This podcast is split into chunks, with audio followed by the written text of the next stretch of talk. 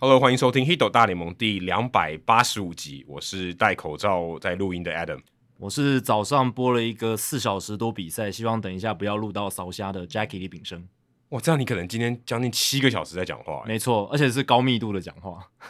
呃，是脑袋高速运转的讲话，嗯，下午有睡个午觉，应该还好。还但是七个小时也也是很累，很累也是很累，也是很累。我们是全世界第一个中文的 MLB Podcast，每周一集和你分享大联盟的大小事。你会听到五花八门的主题，而棒球记者、专家、球迷有时候也会上节目，跟各位分享独家的观点和经验，丰富你的棒球世界。不只看热闹，更要看门道。那也希望大家持续的透过订阅赞助的方案来支持我们，持续的支持我们，让我们可以不间断的每周更新没有广告的节目内容给听众朋友们。那我们有提供每个月三百、五百还有一千元的方案给大家选择，每累积赞助达到一千五百元，我们就会赠送独家的回馈品。那如果你是从去年九月开始赞助我们的第二波赞助方案的话，哦，你这个月差不多月中以后，你就会收到新的回馈品。嗯哦，等于说，如果你是第一波哦，第二波的第一波的人的话，啊，你就会很快就会收到我们的独家的回馈品了。那赞助的网址呢，也可以看节目的叙述。啊，每月抖一千，节目做破千，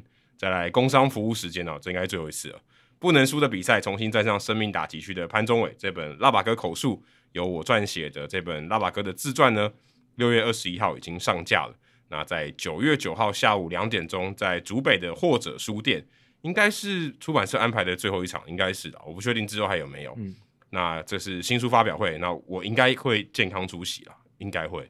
就 Adam 现在已经是跟我在同一个空间来录音了，对对对，我突然觉得很有一点久没有见到 Jacky，诶大概两个礼拜哦。一个多礼拜。哎、一个多礼拜对了，我们有我们还有播比赛什么对的，没有没有没有，我跟你上次录完音之后就再没有见过面了，哦，嗯那就就是差不多两个礼拜。差不多两个礼拜差不多两个嘛礼，拜差不多两个礼拜，对啊，所以哦，我现在已经快筛阴性了，所以应该是 OK，应该是可以出席这样子。嗯，那这个礼拜有一些新的赞助者，哦欢迎大家继续的交朋友，哦嘿、对交呃自己喜欢棒球的这些好朋友，然后其他的听众们一起来赞助 Hito 大联盟，对大家多多支持啊！你我们现在节目才赞能助做也更是久等于帮别人一起赞助，啊，对啊，你要有对这啊种心情，没错哦没错就是帮大家一起赞助。嗯那接下来是刊物跟补充的时间，一个 Justin Wang 啊，他有提到，因为我们上一集有前面一开始有聊到说这个父子同场比赛，对，就是上一集的留言时间，Go Go Backer 这个哦对对对资深对听众他就有问到父子有没有同场比赛或者说同场竞技这样子的情况，这样子，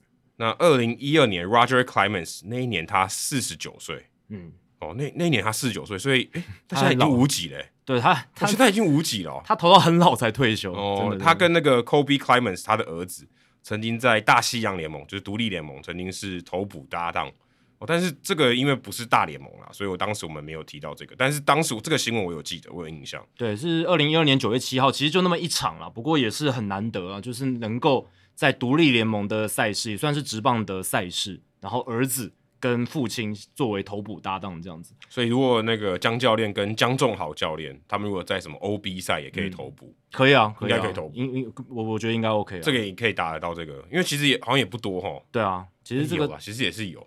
何宪凡跟何少斌，但这都是比较极端的案例嘛，对对就是这种父子都还可以同场竞技的，就比较极这端真的的案例很，少，而且是在职业等级的。对啊，那二零一八年，Rafael Palmero 当时他也跟他的儿子 Patrick Palmero 也在这个独立联盟美国协会 American Association，他们也当过队友。这个我们节目有聊过、哦嗯，应该有聊过，而且那个时候聊的点就是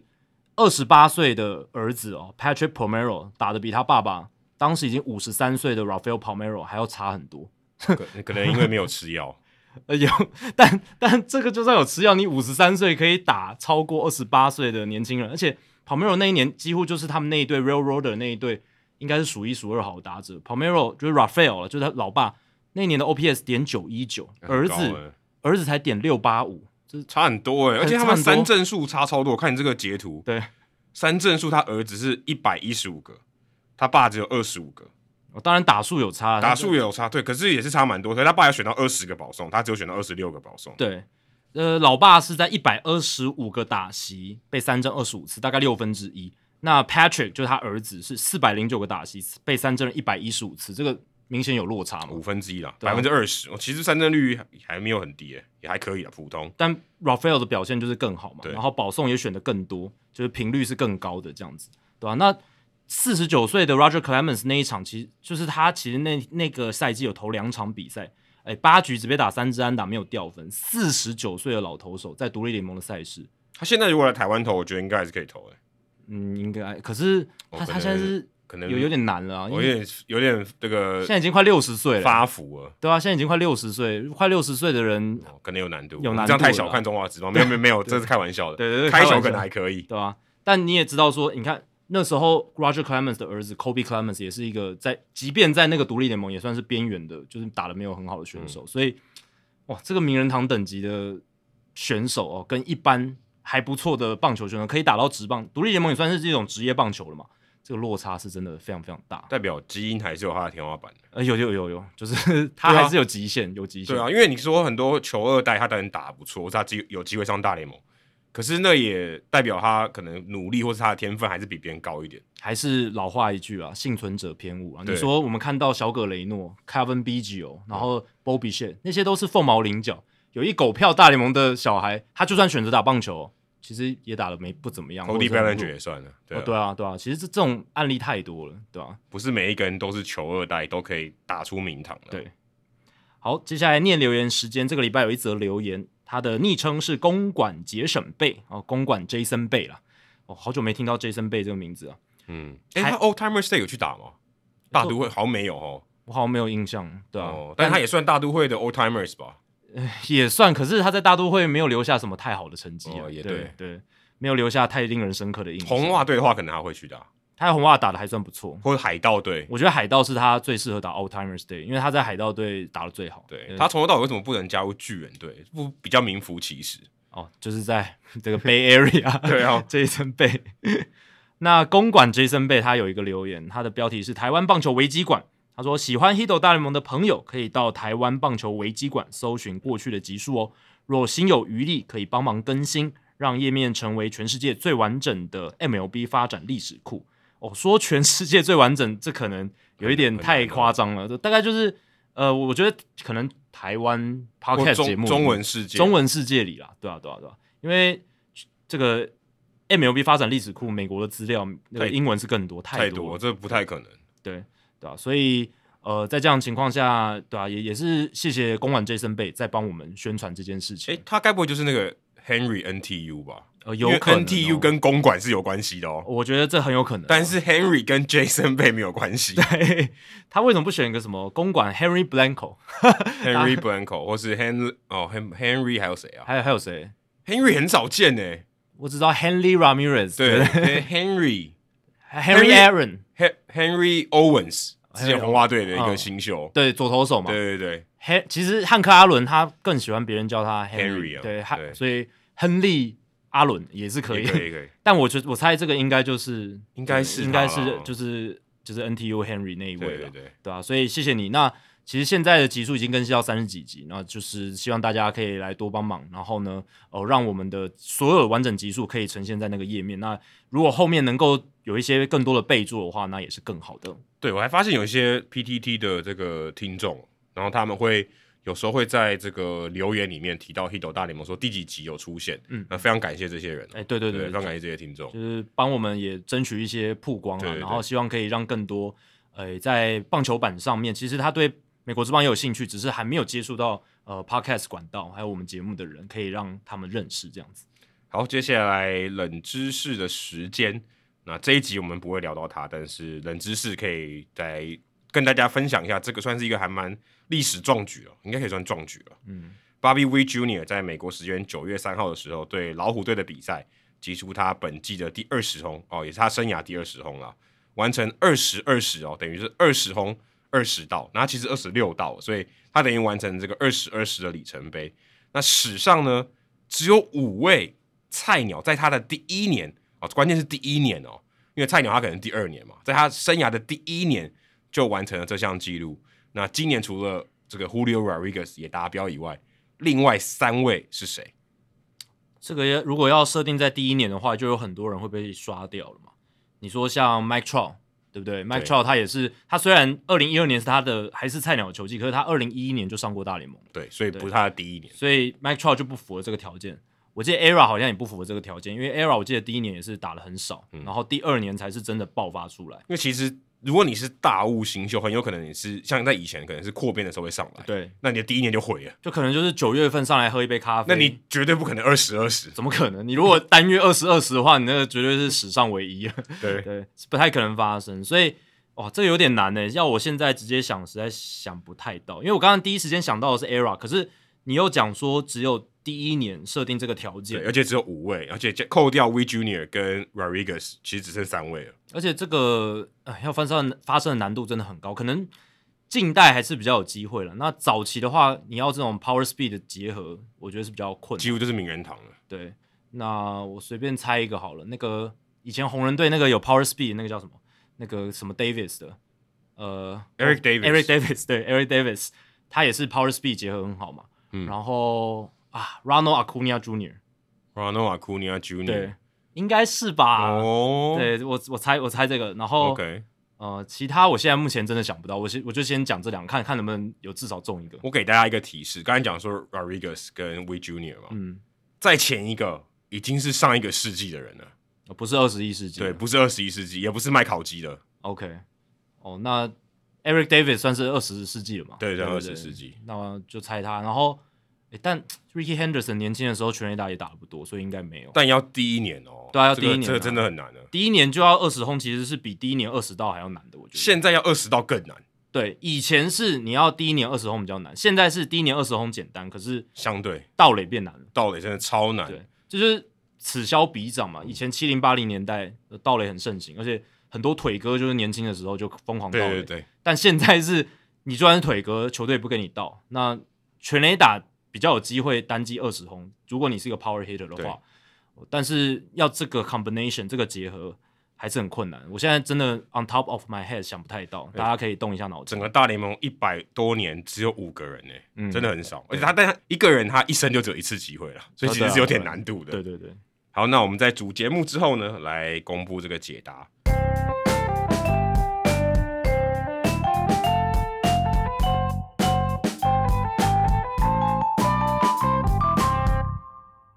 好，那这个礼拜呢，哦，其实这个已经延续了两个礼拜了哦、上礼拜我们因为听众信箱没有聊到嘛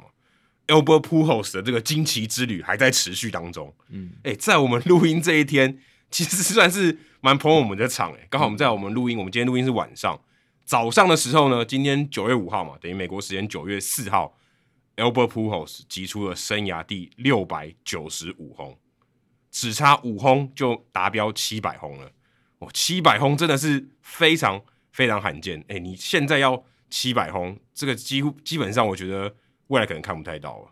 我是不会那么悲观的，因为全垒打是比较多的一个趋势在走嘛，只是说你要累积那么长的生涯这样子，这是最不容易的事情。对，对啊，那七百轰史上就三个人嘛，Barry Bonds、汉克阿伦，然后还有贝比鲁斯，就对这三个人没了。没了。我小时候一直期待 ERA 是可以达到七百轰，只是最后其实他本来照他的进度应该很轻松就其实到可700以轰耶，他六百九十六啊，他其实就领先目前 Albert Pujols 一直。对啊，只要没有，嗯当然禁药这个东西是已经既成事实。可是其实只要他没有那些竞赛，其实他要我那时候小时候就一直在算他那个全垒打的进度，他很快就到五百轰，所以我一直觉得他有机会去挑战贝比鲁斯的记录，嗯然后甚至 Barry Bonds 的记录。其实他说真的，他要挑战，我觉得应该也可以。对，只是没有球队要给他没机有啊会，对，没有要求给他机就会被有点像半就是半封杀的这种状态，对吧、但没办法，这是他自己酿的祸嘛，这没办法。但 p u o l s 你看现在差 ERA 一直剩下一支了，在我们录音的这个当下，其实谁想得到啊？因为在开季前的时候，他还差二十一支，然后你会想说，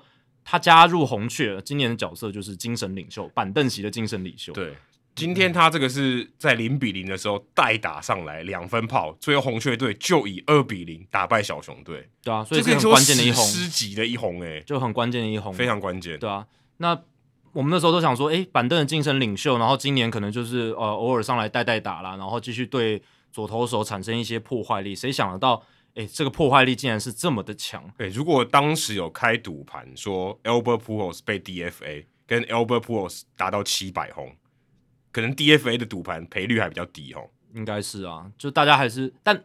你说红雀队主动去把他签下来，然后本来就是要给他一个 farewell tour，就是再见之旅，你季中要把他 DFA 掉， DFA 应该几率是很低的，是很低，对可是但有可能战力就是不符，对，有可能就是到最后他做板凳的时间很长，哦，可能真的一个礼拜上来一两次而已，然后没有什么打斜机会，因为打的实在太烂，有点像现在雅典莫利娜的情况，哦，雅典对，莫利有娜有点像，对莫莉娜已经真的快要不行就了，打击真的是已经不行，也是他最后一年了嘛。你会觉得这是一个比较合理的一个老将哦生涯尾声的一个状况，但 p o s 这两年他为什么会成绩有这种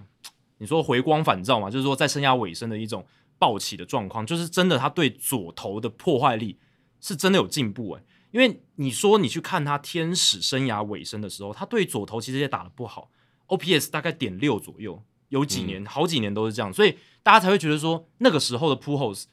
没对他没什么信心，几乎没有什么，呃也不能说一无是处，但是你没有什么可以好好利用他的地方。没有防守价值，对跑垒又全联盟 最慢，然后我我跑垒我都不敢提这个字对啊， ，base running 应该在他字典里面是没哦、速度应该是没有这个字的。然后本来对左投本来有的破坏力也已经消失，所以大家那时候，尤其是去年嗯他被天使队 DFA 那时候，大家就是觉得应该就差不多了，我包含我在内，诶，没想到他到道奇之后，道奇就是知道，诶，他就是专门来对付左投手，所以使用说明书上他们抓的更加的严谨，就对是让他面对更多的左投，也不知道是为什么，他就突然又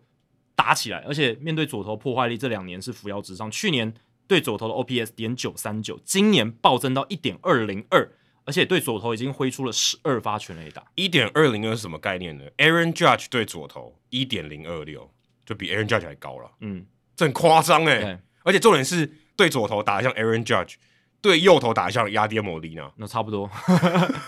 哎、这个差距也是很夸张的，这个这个 split 也是很夸张。对他对右投手只有点六二七的 OPS，其实是真的蛮糟糕的。你跟他今年连今年的个人平均比较，他的就是这个 TOPS Plus 是四十九，就是代表说他面对右投手跟他自己在今年的整体的平均比较是差了百分之五十一，对，就反正很烂。哎、很烂。然后对左投手是一百六十九，就是非常好的一个数字。欸这样子算起来就是差三倍。三倍啊！而且如果你用这个跟联盟平均，就是所有面对左投手的这个数据来比较 a l b e r t p o r 今年面对左投手的 OPS 是这个进入这个校正之后是两百二十九的 OPS Plus，代表说什么？他跟所有联盟里面的打者面对左投手的时候，他是优于联盟平均百分之一百二十九，哎、他这样 platoon 超强，超强啊！就是面对左投手，他是比一般的打者是更高一倍以上的火力出现。哎、他今年对左投手也不过一百一十三个打席，哎，就敲出十二支全垒打，哦加上今天一百一十四了，加上一百一十四，所以帮他算了一下，如果按照这个 pace，然后他接下来假设他都面对到左投，每一场比赛不给他一一点七个打席，面对左投，他就有机会完成这个七百轰的里程碑。对，当然也不是说他就不会面对右投，他还是有时候就是会面对右投的时候，他今年面对右投一百五十三个打席，其实也是不少哦。但是面对右投手，他是相对比较苦手一点。只是我相信呢，在球季的最后这一个月，阿里马莫就是他们的总教练会尽量找机会让他上场。为什么呢？我觉得关键点在于红雀队在最近一个多月，他们战绩拉起来。已经跟酿酒人说拜拜了。对他们领先酿酒人已经八点五场胜差，所以在分区的冠军，他们相对来讲压力已经是很低很低了。所以在这样的情况下，你说一个多月前阿里马莫还在跟这个酿酒人拼这个国中第一的时候，你要他去排 p o s 多上场这件事情，可能呃，如果是目的是为了追纪录，他可能会有所保留。但是现在的话，对他来讲，哎，真的就是有空间在这最后例行赛最后一个月，让 p o s 来真的去追纪录。反正就算你对到这个右投，你打的再烂，你还是有机会挤出全垒打。对啊我只要这个基数够大，我还是可以让你拼。前一个月我可能就是真的针对性，就是左投手上来的时候，我就派 p o s 可以先发，让他多一些打席。那面对右投，我就尽量把他换掉或者嗯怎么样。但也许最后一个月，马莫为了让他追记录，而且他受访的时候其实也讲，他个人是非常希望看到 p o s 能够完成七百轰这个里程碑的。嗯所以，反正你今年把他签下来，有一部分的原因也是希望可以让红雀的球迷有没有再看 Albert p o s 缔造一些不可思议的事情，这样。我所以结果这个剧本真的给他演出来，这何乐而不为嘛？就冲冲看。我觉得接下来，呃，马茂让他多出赛的几率是比较高的，诶欸还有一个月的时间，我觉得很有机会啊。五啊每一轰对啊，而且好了，就就算面对右投，其实也也是有机会全垒打嘛，嗯猫猫看嘛，对啊，我相信 p u o l s 他自己啊心里也是有想这个记录，当然他对外一定会说，我就是为球队啊，我今天今年还是想的就是球队，希望在生涯最后一年可以带一座冠军回去什么的，可是心里不可能不想到七百这个数字，一定会想到，而且很幸运呢，今年刚好是 DH 第一年，国联 DH，没，错啊，不然他多尴尬。对我相信在其他的球队哦，就算呃如果没有改制哦，他到了一支美联球队愿意给他机会，嗯我相信那支美联球队也不会给他这么多发挥的空间。对，刚刚讲到重点就战绩嘛。对如果你战绩没有拉开，除非你是像太空人这样，搞不好有机会。而且再来是红雀跟他就有很深的情感嘛，嗯所以其实就算马莫呃一开始的时候可能真的给他比较少的出赛机会，可是他心里还是想的是，也都已经球队就是签他来，然后跟红雀有这么深的渊源，我多少还是一定要让他多上场，然后来给球迷看一看，嗯这这这也是个因素在啊。而接下来可能红雀队所到之处，可能票都售罄了。我呃应该是主场的比赛，应该主场比赛、很客场比赛对也是哦。，对客场比赛，客队的球迷也想看这个历史传奇嘛，或者谁接到那个七百轰的球，对吧、对，这个削爆了。到第六百九十九轰之后的话，如果有这样子欸可的是情况出现，应该说六百九十八，如果轰出去的话，接下来可能随时都可能七百轰，对因为他今年蛮多单场双响炮嘛，对这个是有发生过的。所以六百九十八应该在射程范围之内。嗯，是是是，六九七可能有点难，单场三轰可能那应该没，嗯我觉得没办法应。该太难 对啊。虽然技术上单场四轰也是有可能，但是不太可能发生在 Over p o o l s 身上了。对啊，谁能料到铺后在八月份之后，七十六个打击，打击三位是三乘六四，上垒率四乘三四，长打率点八一八，OPS 一点二五二。八月至今大概一个月嘛，他嗯打了九支全垒打，而且我觉得还有一个关键，我们刚才没有提到，因为他说他没有要这个为了七百轰再演一年，嗯，所以他说什么就是到达那个终点就是没了，对所啊以他有点像是一个，诶、这其实有点像全 A 打大赛，嗯他就是用计时的嘛。对就是那个时间到了，他就必须要打到那个数字，不然他就没了，嗯，就被淘汰、哦，也不能说被淘汰啊，他在他就达不到那个里程碑，因为他没办法再延长了。对啊，你看他今年打成这样子的一个打击数据，即便他防守价值很差，然后也没有跑垒价值，跑垒价值也很差。可是我看一下 Baseball Reference，他的 WR 值胜利贡献值还是有一点五，哇，哦就真的这还接近还平挺均高的、欸，对，还其实还还不错的一个数字。他他从二零一七年到二零二一年这段期间，其实大部分时间都是负的 WAR 值。从二零一七到二零二一，他的 WAR 值是负一点八，所以是比这个替补级的球员还要差。因为他的守备位置啊，然后他他的打击又没有好到那么好，对啊，所以大家之前有在讨论，就是 Albert p o o l 在 Baseball Reference 上面 WAR 值一直在一百上下徘徊嘛，就是从二零一七然后就年不开始动，了。对，然后不是往下就是往上，然后一直在震荡。但现在看起来，他要能在超过一百的 WAR 值的情况下退休，应该是没有问题，因为他今年打的真的还蛮好的就。尽量让他在最舒服的使用说明书上继续出赛，对，嗯，对，然不然后不然如果你在他不舒服的情况下，还是会倒扣回去的。呃，对，就是这就数据上来讲，对对对，但会倒扣回去的。如果我们以希望争取他最多打席数来争取这个七百轰的话，我觉得还是要，就因为右投手一定是比较多的嘛，嗯你还是要给他一些机会去更多的打席数，这样子会比较有可能啦，对吧、那但但是就这个 WR 值上面，他如果面对右投手是会比较不利的，对会扣分的。哎、在他同一队还有另外一个人也在追逐记录，而且这个记录也是很难得一见的。嗯， Goldschmidt、Paul Goldschmidt 要追逐三冠王，我没想到我居然会在九月的时候说出有人要追逐三冠王，诶这个在现代我觉得已经非常非常罕见了。对啊，目前他的打击率三乘三一是国联第一名，三十四支全垒打是国联第二，落后这个 Kyle Schwarber 两支，一百零七分打点哦，大概目前只领先 P Alonso 一分，所以基本上还是在一个非常非常接近的位置。嗯，不过他的打击率领先第二名的 Freddie Freeman 还算算一个安全距离啊、嗯， f r e e m a n 是点三二三乘二六，所以目前看起来打击率打击王应该是比较稳一点，但是全垒打王跟打点王哦，目前还在一个很白热化的竞争状态。Pogo Schmidt 接下来大概还有二十八场比赛，他能不能超越 Kyle Schwarber 在全垒打排行榜上，或者是在打点排行榜上能不能持续的领先 P. Alonso？这会是我觉得接下来可能大家都要看红雀队的比赛了。对啊，打击率也没有很稳啊，他三乘三一，Freeman 三乘二二，哎，其实也蛮近的啊。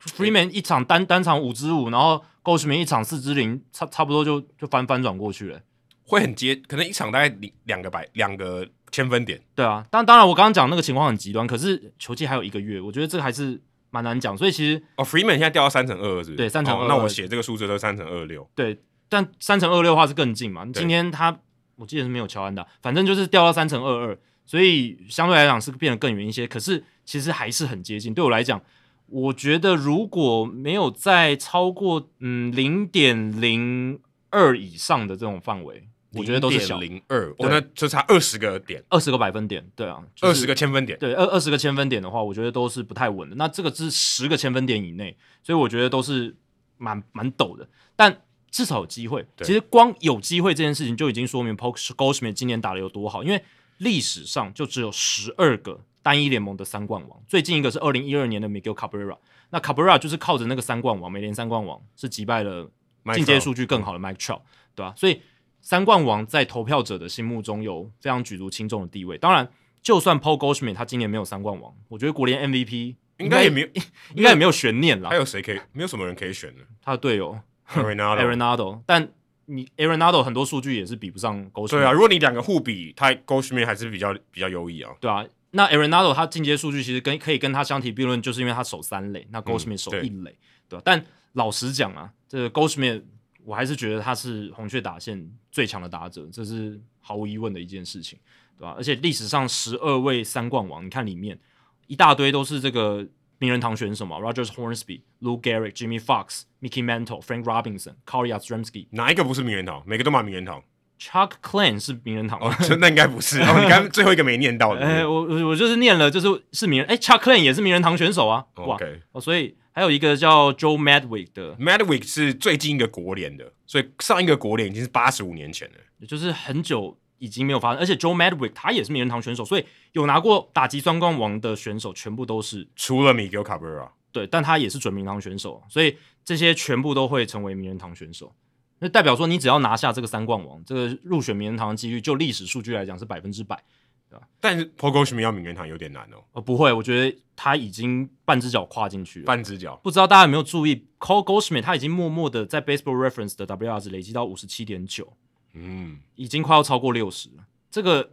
我相信这个是比较少人注意到，因为 Paul Goldschmidt 生涯前期全部都在关注度非常低的响尾蛇，对，然后再来到红雀，当然在美国本土算是诶传统名门什么就是强队，可是他中区的球队在台湾的关注度相对来讲也是蛮低，哎、有人把他比作棒球界的 Tim Duncan，蛮像的，我觉得蛮像的啊、蛮、他就在一个历石史头强队嗯里面的一个关键角色，但他不太讲话。呃对，很低调，对， play the game the right way 嘛，啊，就是哦，就是哦，就是乖乖的做好自己的事情，然后很认份、很公务员的心态，对，然后诶出赛也很稳定，就是对不太受伤也不，太受伤。然后而且就是哦，就是每他天都唯到一球缺场阵是这样没打疫苗。哦，对啊，这个这个可能在就是政治正确性上嘛，或者是一些社会大家看这件事情角度会对他有一些扣分。不过在球场上，我是觉得真的场上场下的一些形象真的是无懈可击，真的无懈可击。对吧、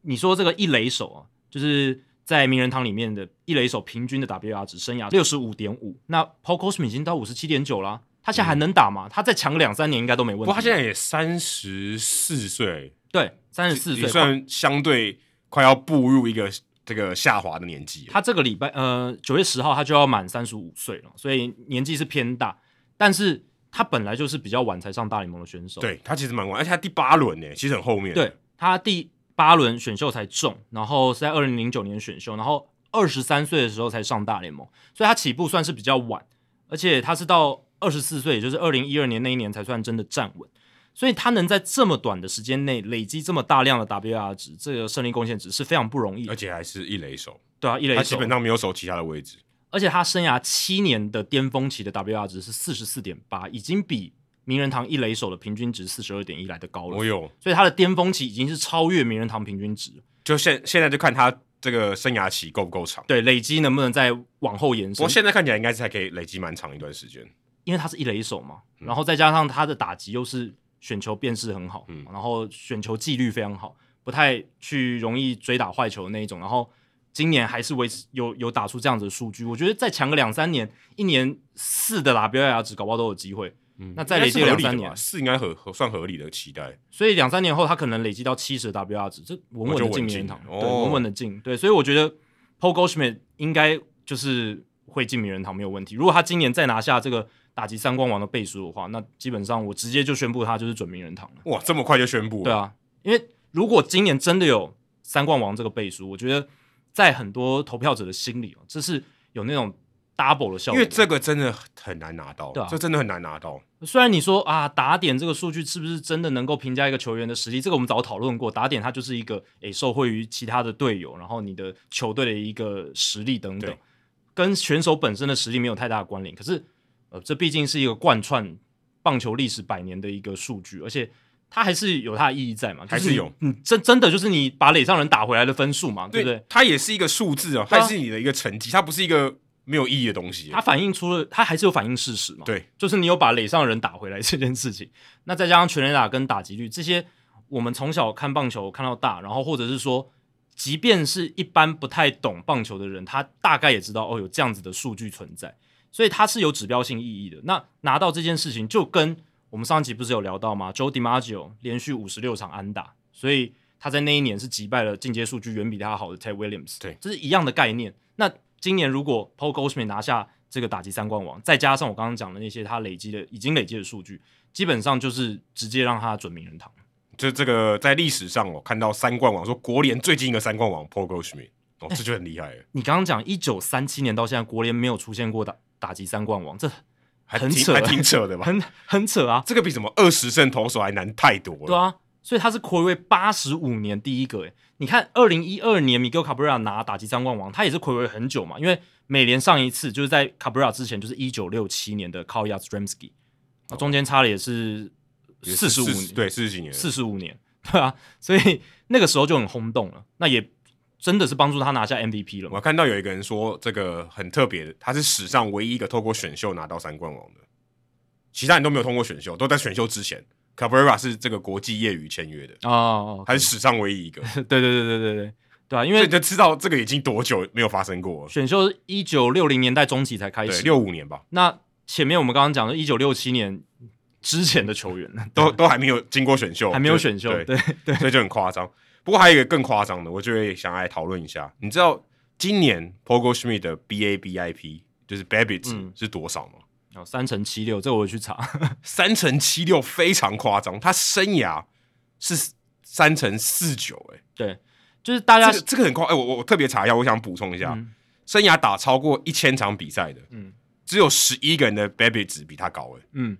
其实大家常讲 Baby 值就是运气值嘛，还有如果 Baby 值过高的话，就是代表这个选手运气特别好；那如果过低，就是运气特别差，因为呃有可能一些小飞球都被接杀啦，没有形成安打，那这是不是代表 Paul Goldschmidt 哦他生涯或者是他今年的这个运气值特别好呢？我觉得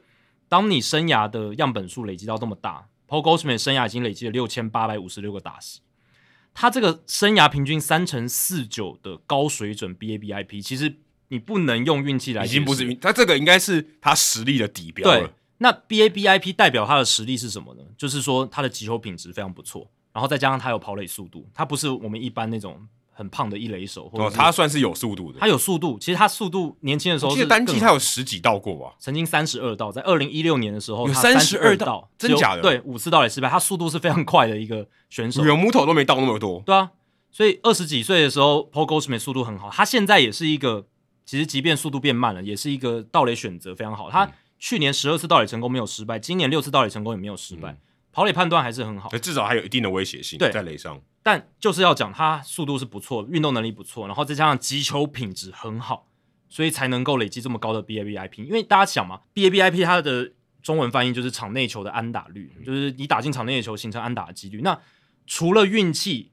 就是说哎一些德州安打可以增加这个数字以外，再来就是你打得特别强，你防守球员就是拦不下来嘛。或者是说你打到的地方，就算有布阵，你也穿过去。对，然后或者是他打者本身的打法就是广角，对哦，那他可以打到守备员不在的一些地方，因为所以场内球安打率变高。因为他对他的布阵其实真的比例算蛮低的，对啊不到十趴。真的以现在，如果你以强打者来讲，就是单季超过三十轰的强打者来讲，他基本上应该是所有布阵里面比例最低的。，对，当然他是右打者，可是现在各队对右打者的极端防守布阵也提高很多就。例如说你二垒中线后面就站一个人啊，啊对啊你就穿不了啦。对，那他这个布阵的意思就是，因为在 baseball s a v a n 上面归类，就是这个你要定义成布阵，就是至少要有三个内野手在在同一边在同一侧。就是以 Goldschmidt 右打者角度来讲，就是在二垒的左侧，但 Goldschmidt 他就很少遇到这样的情况嘛，很少。对啊，所以他的打法就是比较广角啊，那也让手背比较难用防守布阵去针对他的击球的位置来做防守，就比较困难一些。所以他生涯能累积这么高的 BABIP，已经是反映出他的实力所在。那今年当然更高一些，所以可能运气值有加一些。就是他的实力有发挥，又加上运气，对，但你说三乘七六的这个数字，以 Goldschmidt 的标准来讲，哦，并不是到那种天文数字级的高。如果今天是哦来个什么 Yasmani g r a n d 的话，哇，那真的三乘七六 b a b y 对他来讲是一个天文数字，超高。对，因为他速度慢嘛，而且他又是超级强拉式的打者，然后对啊，就是跟 Goldschmidt 是不同形态的。那而且他又是个左打者，那就是难难度是更高。所以 Paul Goldschmidt 他是有这个很好的生涯数据来背书这个 Babbitt，所以今年虽然他受到运气有一些加分，但老实讲哦，我觉得这是他实力哦，然后再加上一点运气的结果这样子。其实像刚刚提到说，他有十一个人，他的生涯 BABIP 值就是打超过一千场的比他高。其实这些人都什么 Rock Caru 啊、Rogers Hornsby 啊、Derek Jeter 啊这些 Ty Cobb，嗯，其实都不是那种超级强打者，大部分都是巧打型的，哦对，就是安打很多，对他就是把球打进场内，然后就是可以打出安打，甚至说可以打向就是他觉得就是防守员守不到的位置，对，他就的是球棒控制能力很好。我把球打墙，而且打到一个洞里面，对，像 Rakaru 就是这种啊，他的打法就是我碰到你守备员不在的地方，对呃，非常巧打。那像 Luis Arias 可能也是这一种，对，就是高打击技巧、高击球率的这种选手。但 p o g o s c h m i d t 并没有像他们那么这样子的形态，他其实 power 也是很强，还有 Tree Speaker，哦，这也是对不啊对？，对啊，就是比较早年的安打型的选手。那所以呃，有些人讲说，诶 p a u l Goldschmidt 他今年是不是呃有受到运气的碰风？哦，有一点，但真的就是一点诶、他实力的基底还是很好。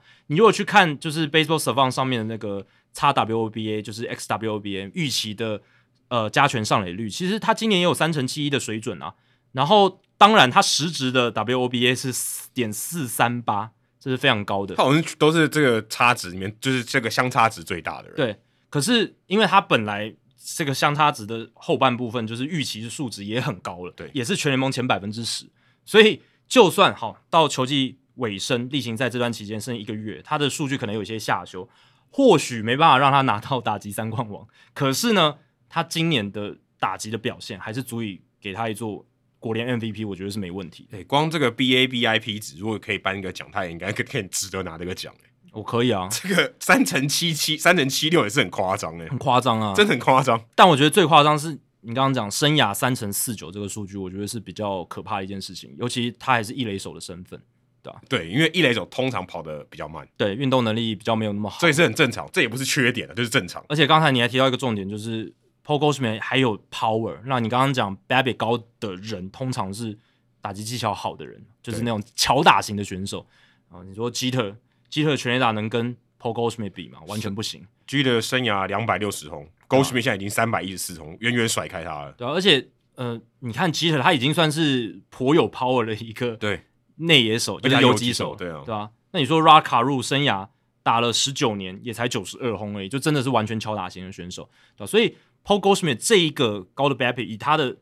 球员形态，然后他的 power 来讲，是真的更加难得，所以我才说像他这样子的一垒手真的很难得一见。然后纵观他生涯的各个数据，防守的表现、跑垒的表现又多么这么的好，所以你看今年就算哦没有国联 MVP，他再打个两三年，就是我们刚刚讲的 WR 值再累积一个呃接近十好了，到达七十 WR 值，要进名人堂真的是毫无疑问的事情。就看他有没有这个三冠王了。嗯，对，然后接下来还有另外一个人也在追逐记录，Aaron Judge。Aaron Judge 今天也很捧场哦，嗯今天也开轰了，所以五十三轰，现在目前差 Roger Maris 的这个美联纪录六十一轰，只差八支了，基本上已经在射程范围内了啦。对，当然八支你说球季剩下不到一个月的时间，要能够追上啊，还是有一点难度的。但可是是他八月最烂也有九支，对，所以 Aaron 以 Aaron Judge 的这个全垒打的频率来讲的话，这个是可以达到的一个目标啦。但呃，如果能够达成的话，呃他就是这个美联史上第一人嘛，就是达到对六十二轰而，且也是突破洋基大前辈的记录。对啊，Roger Maris 在一九六一年的六十一轰这样。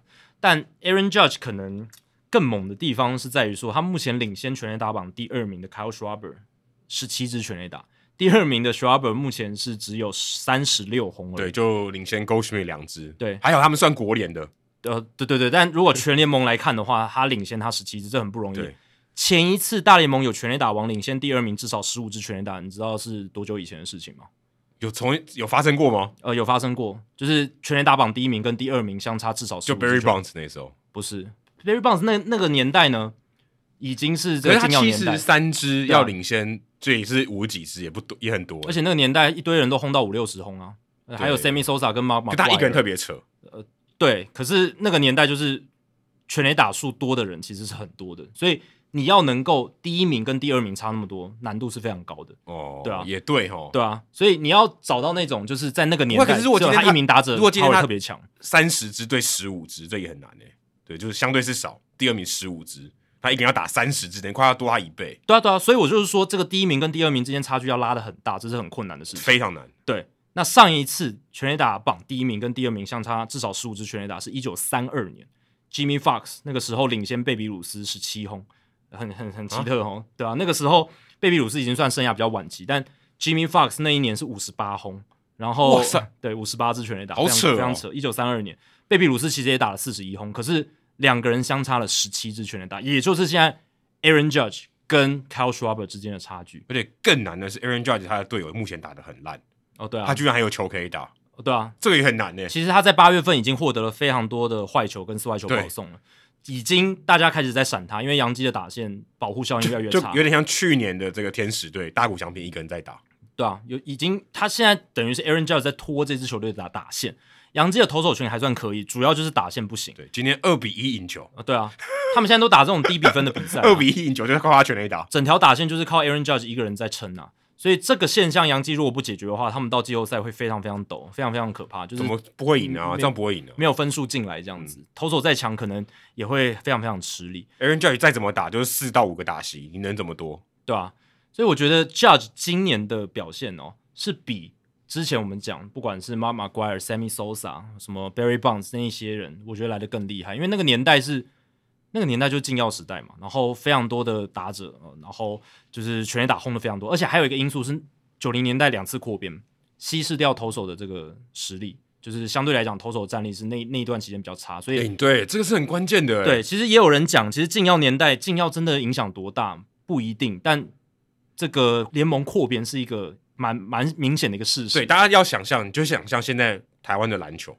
对啊，其实一样的意思。你说今天需要这么多人来打，对，就人数变多嘛，对啊我职业联盟人数变多，所以我的平均水准一定下降。就下降很多嘛。你看 SBL 是一个很明显的例子。那你再看到九零年代那个时候，其实投手的战力也是被稀释很多，所以那个时候的全垒打爆量可能也跟这个有关系。因为这些稍微比较差的投手，他也要上来对到这些人，那现在 Aaron Judge 是我们已经在三十队这个年代很长一段时间了，非常长，然二后十几年了。今 今年又是又不像二零一九、二零一八、二零一七那时候比较弹球，今年的球又变得比较不弹，对，全垒相打的比对例相相对之前来讲，算很不谈的。对啊，这个全垒打的整体的联盟平均是下降，但 Aaron Judge 他反而在这种环境底下，他还能够一枝独秀，而且挥出破他生涯单季纪录嘛，已经来到五十三轰，他之前最多是五十二轰，又遥遥领先。其实 Kyle Schwarber、Rob Power 也算是很好的打者了吧，超好，超好。超好的啊，他领先他十七支诶。所以我觉得 Aaron Judge 这个是更 impressive，而且更令人感到不可思议。 Kyle Schwarber 基本上今年也算蛮健康的，哎、对啊，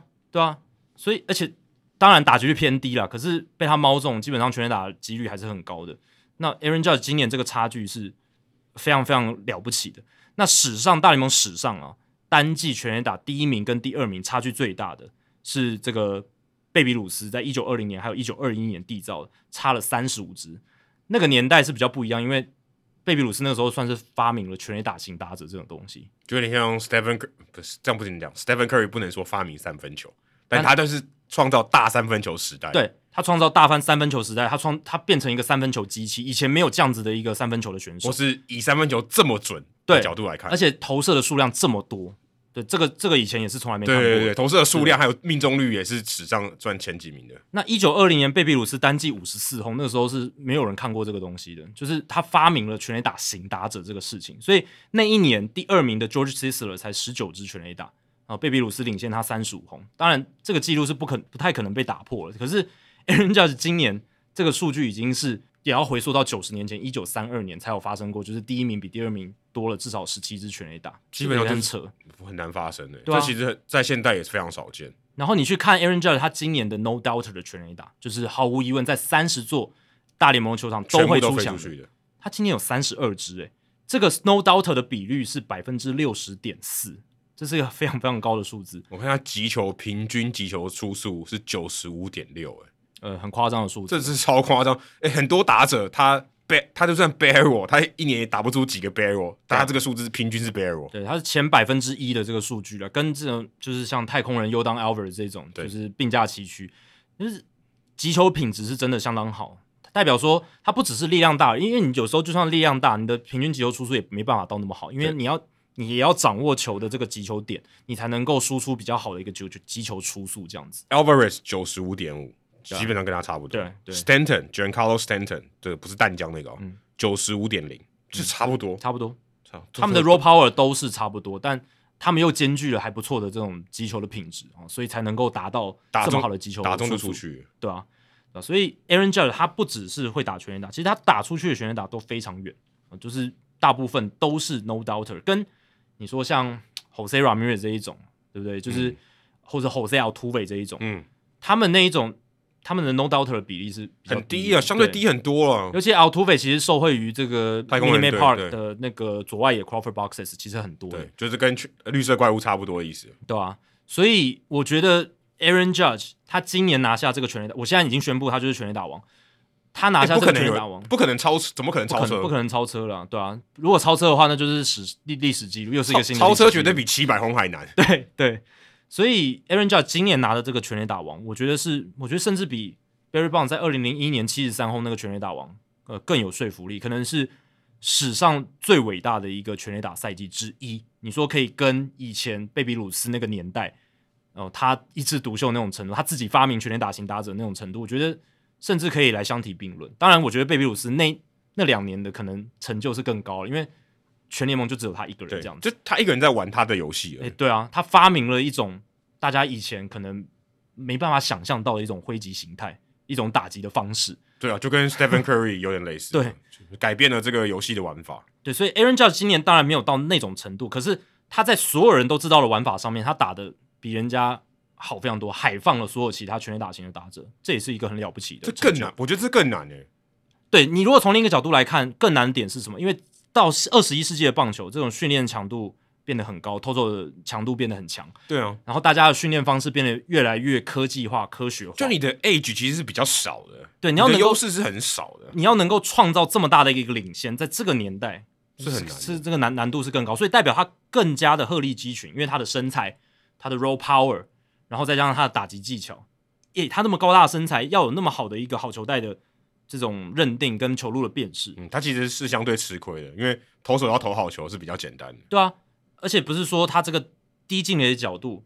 如果竹绳剪的话，对他是很不利的，因为他要去够那个球，其实是比较困难的，比较所以辛苦一点。对啊，所以也是为什么他稍微打的不好，稍微打的不好的球，大部分都在低的进了一点嗯这样子，对吧、所以在这样子的一个情况下，他能够扛着这个身材，然后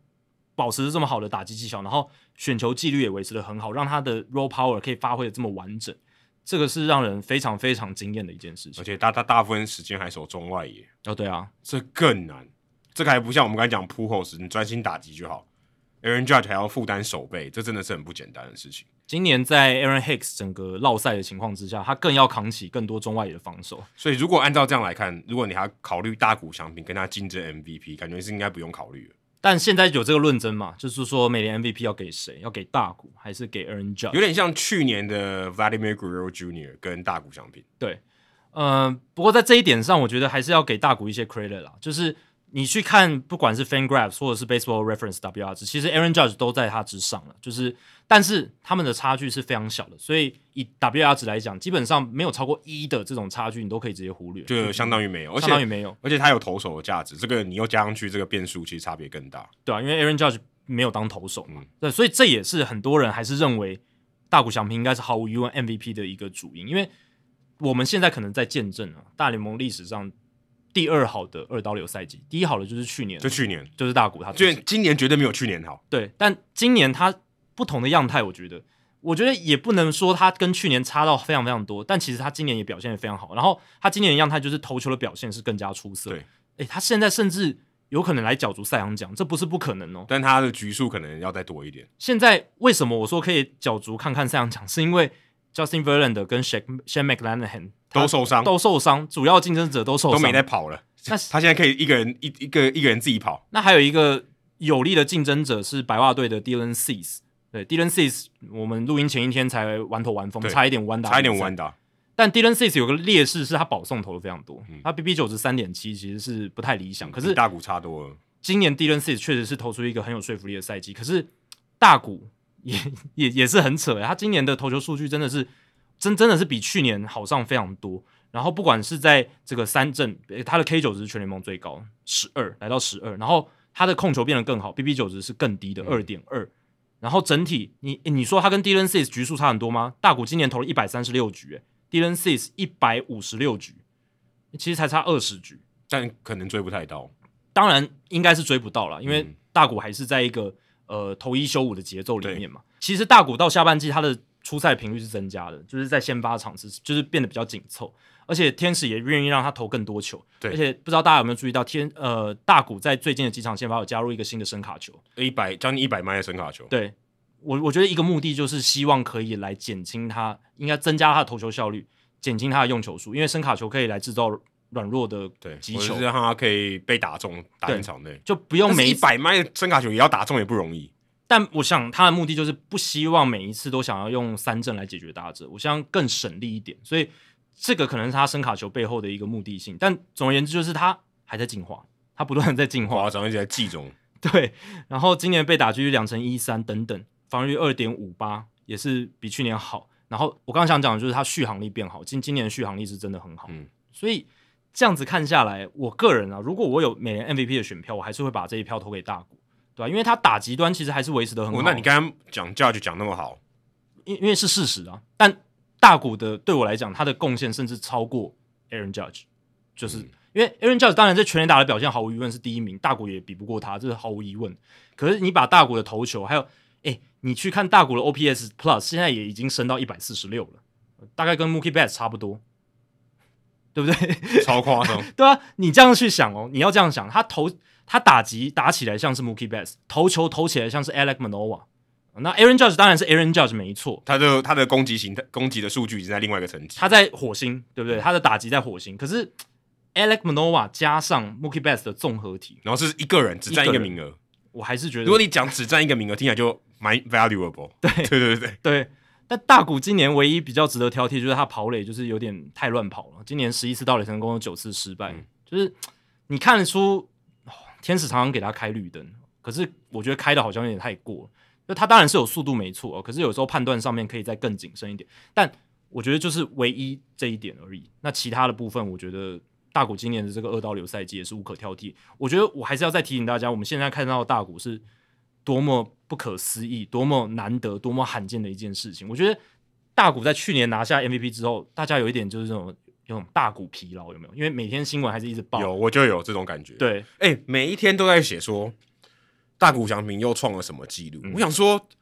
这个记录根本也没有多少竞争 者，啊就什么三十轰十胜，有多少人跟他一样，根本就没有什么竞争者可言啊！但你反过来想啊，大联盟一百多年来为什么没有这些记录的竞争者？就像你说说，叫李炳生的人做 Hido 做 Podcast 做两百多集，这个记录根本就没有别人，因为只有一个人叫李，只有一个李炳生而已。可是我觉得这个基础不一样，是所有姓李的人都可以被取作李炳生嘛，哦但不是所有选所有大联盟选手都可以来做二二刀流刀流，这个根是本我觉得是最不一样对，因为他的这个基底本来就很难产生，基本上超难，没有基底，就只有大这个贝比鲁斯可以跟他做基底嘛，对，不然就是一些其他早期的这些投手偶尔上来打一打的。或者黑人联盟的球星，但那些东西都没办法跟大谷现在在做的事情相提并论，所以我还是想要再提醒大家，就是不要因为呃新闻天天报，然后这些记录，然后还有去年拿下 MVP，就有点这种疲乏，我觉得这对大谷是不公平的，所以我还是希望就是大谷今年的赛季还是很难的，已经又超出我们的意意料了嘛，因为对我们去年在大谷打完那个史诗级的二刀流赛季之后，才说今年我们预期不用太高，嗯他能够打击 above average 一点，然后投球 above average 一点，然后健康的打完，这样就很强了很扯，已经很很厉害了。也没想到他还是他现在基本上攻击跟这个投球都在全联盟前五，就是以这种频率数据来讲对，其实还是非常好的嘛，对吧、打得像 Mookie Betts，投得像 Alec Manoa，我觉得这个这是我听到 Ken Rosen 时候讲的话，他一一讲这个我就觉得啊、对我如果我有这个票的话，我要投给他吸票能力像是 Derek Jeter，哦，对，可能还不止哎、 所以我觉得，诶 k e n Rosenthal 真的是蛮会 promote 的哦，就是他要他要讲一件事情，你要去说服人，因为你好，你把大国这些数据讲出来，哦，OPS 点八八零，然后 OPS 八一百四十六，然后十一胜八败，防御二点五八，这些讲出来，大家可能会觉得，嗯，好像还好，但是你用他这种讲法，但 Monoa 的那个知名度相对是低很多，相对是低啦。可是如果你有在仔细看今年赛季投手的表现，知道门诺瓦其实是很强很强的一个投手，这样子，你这样子一讲出来，就会觉得哇，那个说服力忽然暴增的感觉。不过我觉得这两个最难的地方都是这两个选手超顶尖，而且今年都超级健康。啊，对啊，他们的唯一的敌人就是健康而已。嗯，就是因为其实不管是大国跟 Judge，过去真的最大的问题就是没办法长期的保持在场上。对，Aaron Judge 他今年当然到现在，我们这样敲三下，对不对？嗯，至少他是健康，这些累积型的数据才打得出来，不然他就算他再会轰，他累积的出场数不够，他也累积不到这种数据。呃，对啊，这是真的。而且你看他在季初去押宝自己，没有去接受杨基那个两亿一千三百万美金的合约，现在看起来真的是再正确不过的决定。如如果他知道他现在打成这样，他绝他绝对不会签，呃当然我，削翻。但这也凸显出他当初就对自己有这样的信心，他觉得他今年就是可以打出一个在全垒打榜遥遥领先，而且甚至有机会角逐美联美联 MVP 的一个数据的赛季。当然，有这样的信心跟要实际打出来，这个落差还是非常大的。我觉得有这种心情要打出来，这真的是非常非常难的。但你只能折服于他说，就是对你真的厉害，你真的屌，你真的打的那么好这。点像说你今天跑马拉松，你说要破二，很难呢、欸啊破二超级无敌难，这个基本上已经是人类史上你就不第一就第二。你就算是有什么超级乐天派的性格，或者说真的对自己超有自信，也做不到，你要实际执行达成，这个还是天方夜谭的事情嘛。所以我们今天看到两个天方夜谭。其实是啊，你你认真想哦，两年前你认真去想的话，这两件事情要达到，其实都有点天方夜谭。就任何一件事情发生了都很难，对，因为好，你说 Aaron Judge 要打出、嗯超过六十轰的赛季，可能没有那么那么的想象不到。可是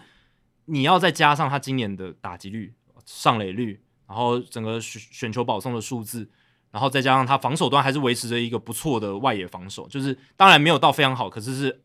略 above average 一点点。要打出这样的赛季，而且是撑着整个洋基队往前冲有，人最近不是说他背伤吗？嗯，因为他一个人要扛所有的人，还要把整队的那个体重加上去对，， 所以他背很痛。对，所以其实你要去想象 Aaron Judge 有这样的赛季也是很难的，因为尤其是两年前的时候，Aaron Judge 哦痛痛哦很就痛是 一一直受伤，对啊？然后两年前你要想象大谷两年健康的二到六赛季，而且头打两端都表现的这么好，也是很难想象。但两年之后都成真，而且同而且发现在同一年，同一年，然后角逐 MVP。哇，今年其实大联盟到球季尾声有这样的话题给我们聊，给我们讨论，其实是球迷很幸福的一件突然事情。觉得 Pogo Schmi 有点有点暗淡了，嗯，应该就是说他你不觉得吗？刚刚我们讲三冠王好像都没讲到那么激动。因为他缺乏一个竞争对手了，他缺乏一个强劲的竞争对手，哇，哎、你这个结论很好哎、对吧、要你要有通常一个好的 race，好的一个竞赛，就像要马有怪条件跟收傻，对你要有的条件就是你不能只有自己好，你还要有一个 v 不嗯支持这一方可能会觉得是 villain，就是所谓的宿敌，但支持呃另一边的人可能也会觉得另一方是宿敌。总而言之，就是你要有一个很好的竞争对手，那这样两子才有强张相力。争才会好看。对啊，你就是一个人独走就不好看，是不是就对啊，就有点像是，嗯、整个大联盟里面一定要有一个被大家讨厌的球队，对不对？哦就是之前的洋基，或者是现在道奇队，可能也被很多人讨厌，对啊，就是因为他们一直赢，哦，可赢是这到是会自然产生的，对因为这是自然现象，他特别强，嗯，大家就会特别讨厌那一队，这很正常。对啊。那其实这个，嗯，全垒打王的竞争，或者说 MVP 的竞争也是嘛，对，就是你要有自然而然出现的这个竞争者。然后呢，形成一个高张力，而且你看大谷跟 Aaron Judge 又因为数据其实都非常接近，让整体的张力是呃更加的巨大而。且我觉得他们有点苹果跟橘子还不能一起相比，嗯，对不对？对啊，就是一个是二刀流，一个是全垒打很多。如果今天两个都全垒打很多，哦，橘子跟橘子还可以比，嗯哦，谁谁比较强这样，谁的频率比较高这样，嗯。但这因为他们两个，所以就感觉更难比，就更有趣。对啊，那国联这边虽然说我刚刚讲没有强烈竞争，但其实也不全然是正确，因为 Aaron Nado 其实数据上，你说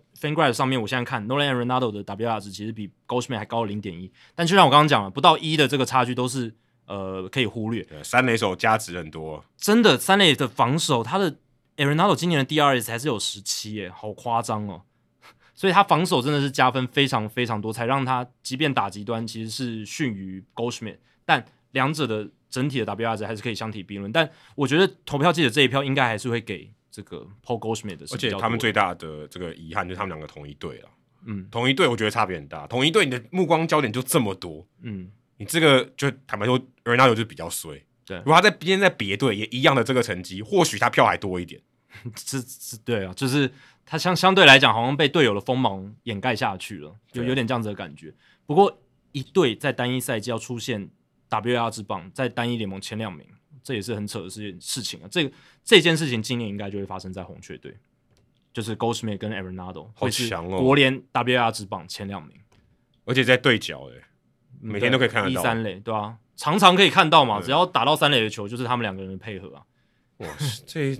说到红雀队哦，大家应该也会想到今年有一个跟红雀队很有关系的人，他叫做 Tony La Russa。在风头上，诶、我们一直以为他可能会被 fire 掉，其实你看今年所有我们之之前聊过被 fire 掉的总教练，就是呃两个 Joe 嘛，Joe 对 Girardi、Joe Madden，还有后来的 Charlie Mon- Montoyo 蓝鸟队的嗯 Chris Woodward， Chris Woodward。其实你看到这一些被 fire 掉的总教练，再看回到白袜队，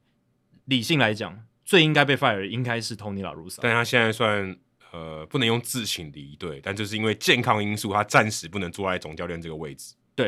我有听那个 E ESPN 记者 J.C. Rogers 他的报道啊，然后他他在受访的时候，他就说，其实那一天其实到赛前啊，Tony La Russa 都还跟他聊天什么的，就是没没有什么异状，然后都还有接受媒体的访问，然后呃就是跟他嘻嘻哈哈什么的。诶，结果就在赛前哦，就突如其来的球队就宣布说，呃，拉鲁萨因为健康因素，这场比赛不会出席，然后对因接为下来可能会就是没办法随队这对，样因子为。他是心脏的问题对，心脏问题是比较难看得出来。所以有一个可能性是说，哦他可能之前有做了一些检查，然后那一天报告出来；另一个可能是他那一天真的突然就不舒服，这也是有可能的。对对对有这两种可能性，因因为为因为心脏要突然不舒服是觉得很合理的事，是是有可能发生的，但也有可能是因为他快要八十岁的老人家，一定会常就是会定期做一些健检什么的。那可能报告出来说数字不太对，你需要休息什么，这也有可能。但总而言之，就是在那一天忽然的就是啊 out indefinitely 哦，就是嗯不确定他无限期无限期离队。，对，不确定他的归期是什么时候。那暂时呃，就是由 Miguel Carroll 来站代这个总教练的位置。那嗯，当然我们还是希望拉鲁萨可以身体健康，这是绝对大家的共识，这样子哦、但你如果客观的来看白袜队今年的整个发展趋势，然后他们今年就是让他们的球迷有多么的失望来讲的话，其实老实讲啊，拉鲁萨比起不管是后面的蒙托友或是 Chris Woodward，更应该先离开这一支球队这样应。该刚刚讲这几个里面，老乌萨应该有前两名哦。我觉得如果应该有。丢掉位置的这个程度，值得的程度来讲，应该有前两名。那他为什因么就是 Joe 会？ Madden 跟 Tony 老乌萨，对啊，对啊。那为什么他能留下来？就是因为 Jerry r i s t o n 我们之前有聊过，就是白袜队的老板非常对支持于他用人真忠诚啊。你看这个 Ken Williams 他们的就是算是总管的职务，还有 Rick Hahn 他们做了多久？二二二十几年，在白袜队都二十几年、都没有换人，嗯他们的总管那个位置置上都有强力胶，真的都粘住了啊、就是甚甚至不不止屁股上，可能背上那个靠背也粘了，就是他好离不像开人，这听起来好像人质哦。好像被球队卡死，但其实就是 Jerry r i s t o r 对于他他选定的人，他忠诚度是非常非常高的，对吧、所也以算是十足的信任啦。如果你这样讲好听点，是十足的信任，对，但难听一点，可能就是该改变的时候你没有改做变改变，嗯对吧、你看白袜队零五年拿总冠军之后，诶，这十七年老实讲并不算太成功、诶，就是大部分的时间都战绩不是很理想。嗯相对是比较低迷一点。你要考量到白袜队其实也不算小市场球队哦，他们也是大市场的老二啦，对对对，当然小熊是芝加哥老大没错，哦可是，在白袜队，你说他有这么有钱的老板，嗯哦，然后又那么有经营职业球队又那么有经验的，然后也也敢投资源嘛，也不是说不敢投资源。以这样子的一个 franchise，这样这样子的一个球团来讲的话，其实他们过去这十七年的这种成功程度是嗯值得商榷的。那在这段期间，诶，总管也还是都没换，哦，都还是维维持着这一批人。然后当然总教练有换一些啦，但但是总教练换是总管他们的决定，嗯对不是 Jerry Reinsdorf 他的决定，对吧？所以最近这这两三年找来 Tony La Russa 的决定是 Reinsdorf 来做的，是他把他找回来的，这个不是 Rick Hunt 他做的。嗯，那嗯，这也凸显出为什么 La Russa 可以做的这么久，就是因为呃 Reinsdorf 自己找来的人，他不可能轻易的把他 fire 掉，而且他的这个在球团里面说话的地位，搞不好比 Recon 还大。就辈分上来讲，绝对啊，是就是说， La 哎、 Russa 我今天想要做什么决定，搞不好还先问过总教练呢、因为老卢萨过去也做过红袜跟响尾蛇管算理职嘛，顾对，算顾问。顾问职嘛。那其实以他在球界的辈分，然后他又是名人堂的成员，老实说，老实说，你说像 Rick Hunt 这样子资历的人，或者是呃，甚至说嗯、其其其他呃内部的管管理层的主管，可能你说话也不能比他大声嘛，哦对不对？美国林华伟，哎、哎这这这你讲的哦，这你讲的哦，哎、 这是你讲的。 而且你如果看今年白袜队，要是没有 Johnny Cueto 的话，我甚至觉得他们现在连竞争外卡的机会都没有。哎、其实说真的，我在今天就是为了这个讨论这个话题，我还去看了一下白袜队战绩，六十七胜六十七败，感觉蛮烂的，对不对？嗯，就五成嘛，对啊五成六七六七，但是他居然只落后克利夫兰守护者队二点五场胜差，对啊，所以还是有可能在九月底之前翻盘的。还是有可能啊，当然是有可能啊。可是呃，你要想，他还有另一个竞争者是双城，嗯，对不对？那嗯，多了一个竞争者的情况下，变数是增多的。尤其九月份，他会对到这个同分区两支球队。当然，你反过来想是，哎，你会有跟这两支球队很多面对面的交手机会，你这个翻盘几率是高的搞。不好一个系列赛就就翻回去了。对，没错，但是你被集成的几率也也很高也也很可高。哦你这其实是好事啊，对对于他们如果真的要拼来讲，其实是好事。至少有那个机会嘛，对。但外卡我看是没有什么机会，因为他们在外卡上已经落后到七场，嗯嗯，所以一定要拼分区冠军，没有分区冠军就直接被淘汰。那哎、以白袜队，我们我们之前聊过了，我们今年对他们预期就是中区应该轻松吧，对不对？就可能也许跟双城激烈战斗，对，但最后应该还是白袜队会胜出，甚至有不少预期都是认为他们应该可以蛮轻松地就过关的，但最后打成这个样子，变成季后赛席次保卫战，甚至非常的不稳。而且如果没有 Curato 去帮他们争取到这么多好的先发内容的话，今年白袜队是真的非常危我险，看 Credo 的那个 Baseball Reference 的 WAR 只有超过三呢、三点六。超夸 超夸张的。哎、他其实是已经是一个被 DFA 的咖哎、所以你如果这样去看啊，如果好，我们算打呃 Johnny Cueto 多帮白袜队多拿了四场比赛的胜利，好，如果少了 Cueto 变成六十三胜七十一败，嗯嗯，已经掰了吧？我就就就如连果分如区果在冠美联中区应该就白。对美联中区也掰了，那那外卡更不用讲也掰了，嗯所以 Johnny Cueto 是怎么样的情况下来到白袜队？是他在整个就是封馆结束之后，春训期间完全没有人要他对，没有人要签他。四月八号，我记得当时是签了一个双向合约，就是说你有上大联盟，我才给你这样子薪水的这样子的合约。嗯你如果没上大联盟，我就把你就是放在小联盟或释出或了。是你就自己可以选择离开。，对，其实是还是一个小联盟合约为基底的这样子的一个合约，这样子。结果他反而成为 这今年白袜队战力上面最大的一个加分的效果，竟然出现在 c u r e t o 的身上。算蛮意外的。蛮意外的。可是这也凸显出他们管理团队，你可以说哦，管理团队挖到宝，可是我觉得这不是挖到宝，这只是他们运气好，刚好给他们遇到了今年就 Credo 福袋很准开中。对，是福袋开中。我不会认为这是白袜队他们管理团队有多强。哎、不过 Dylan C 是个真材实料了，是就 Dylan 这 Cease 两个真的人是 OK，就一个 D 一个 C，对不对？对，哎，可是 Lance Lynn 衰退哦，Giolito 也大幅衰退，嗯这两个难辞其咎了吧？嗯，对吧、然后 Michael Kobach 又受伤，而且 Michael Kobach 使用上其实也是有拉鲁塔对他的调度是不够保护这件事情，也有一些声音存在。嗯然后再加上打击，我觉得管理团队也要负一点责任，就是这很明显是一条太过偏右打的打线，可是管理团队还是你这样没有，讲，蓝鸟也打得不错、哦，对啊，对啊蓝鸟对啊也很诱骗哦。其实我觉得这是可以再做进步的啊、嗯，对啊，我并没有说那是就一一定是最好，当然能打出成绩都是好事。可是如果能够再精进，可以再做到什么事情？那白袜队今年就是偏右的打线，一直没有受到一些改进。然后拉鲁萨又特别爱用，不知道为什么，就是这个左右开弓的 Leury Garcia。那 Garcia 明显就是已经没有这种大联盟等级的嗯程度，感觉打四击上四 A 球员，对啊，四 A 球员。那所以呃，管理团队负一点责任。那拉鲁萨的调度上，今年有很多问题嘛，哦，就是说不止一次在量好球之后故意四坏球保送打者来嗯抓这下也面聊的棒过子很多次了。很多次，比赛中打瞌睡被拍到啊、哦，这个嗯也聊过。呃然后球迷叫他换代跑，换代跑，嗯，貌似听了场边球迷的建议之后换代跑，虽然他自己后来是哦否认这个东西嘛，他怎么可能承认？对啊？但我是觉得这个几率也不高，但这个看起来就不太好看。不是，他就算是没有球迷喊，他这个 delay 的这个决定也是感觉怪怪的，就感觉你决你策不够对，就不够快哈。就算球迷没有讲，然后你慢一拍，他去换代跑，你也觉得好像怪怪的，对，其实他那次真的很慢才出来，他是很慢才喊 time out 对。啊，所以只是刚好因为有球迷，所以感觉好像哎、好像有点时间上有点配合到，对，种种的整个事件，然后再加上去年一开始的时候，在跟 Giolito 的这个使用调度上有一些摩擦，就是说 Giolito 觉得自己不行了，但拉鲁萨还让他继续投等等哦，这些加起来，你就会觉得，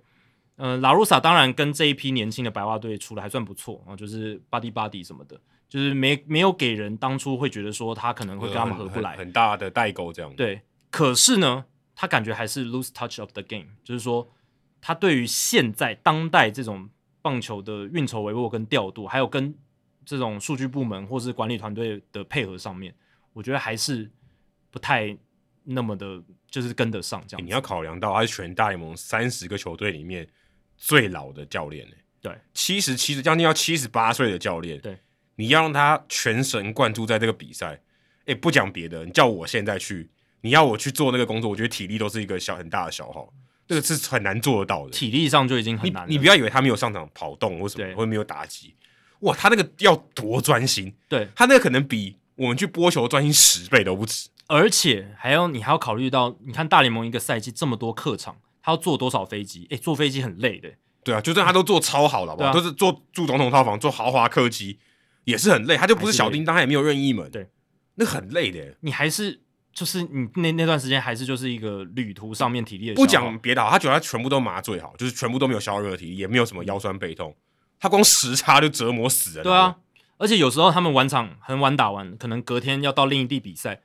搭半夜的飞机，然后早上才到，对。然后隔天下午七点又要比赛，假设他就算在飞机上睡得超好，好了，也是很累，好不好？对啊，所以以一个你刚刚讲七十七岁到七十八岁的老人家来讲，体力上的负荷就是一个很大的考验，马莫才三十五岁，对你这样子真的，我觉得折磨老人家、欸。对啊。所以除了呃舟车劳顿、旅途舟车劳顿，还有就是比赛中你刚刚讲很重要，要全神贯注，你要三个多小时保持精神的全神贯注。对这个，我觉得也大家考虑一点哦。你想，如果你在打电动，是不是很专心？对嗯你如果打这个 MLB 的秀，你要很专心。假假设你就打一个半小时啊，你很专心好了。今天他不只要专心场上所有的事情，他还要跟他的所有教练团沟通，嗯，然后可能有一些细节要跟球员提醒。对，哎，你光光做那些判断、及时的决策，你就已经快疯掉了。对，更别说你要一直持续的沟通，讲话还是很累的。啊对好不好而且现在的这些年轻的总教练可能还要哦参考一堆数据，对不对？他脑子里面可能装了一些数据，他也许不用记得，但是他要判断。对啊，要判断啊，然后有有很多的资料，这些数据部门提供给他们，然后这些都要去考量，然后当下要换哪个投手，然后这个 match up 要怎么样，这些都在这个运筹帷幄的范围里面。那拉鲁萨以他的辈分，当然他可能觉得说他用他自己的呃嗯调度方式就好了，可是现在的这种就是资讯量还是有的情况之下，对他来讲还是一个很大的考验，就是每一个 moment 要做什么事情，你要考虑的因素这么多，嗯呃，对方的投手、球速，然后我的打者，而且重点是现在的场域是对方太了解，就是说他们对方的情搜也做的很完整对，跟他在三十年前带兵已经不一样，三十年前也许他靠智商或是智慧可以打赢对手。他可能真的是比对方总教练聪明，他可能甚至一个人就超越以前三十年前也没有什么数据分析团队，基本上就是靠教练团运筹帷幄。那他可能一个人真的很聪明，他可以 out smart，就是比比其他那一队的总教练、教练团都更聪明，对对对，他的调度来得更快，他判断得更精准。可是现在对方他光数据团队可能两三个人丢出来的资料，或者是提供给教练团的一些东西，就已经就是下围棋的思考方式好了，就是比你想了提早三步了。嗯，对。那你一个，呃，你当然很资深，你有很丰富的经历，但你如果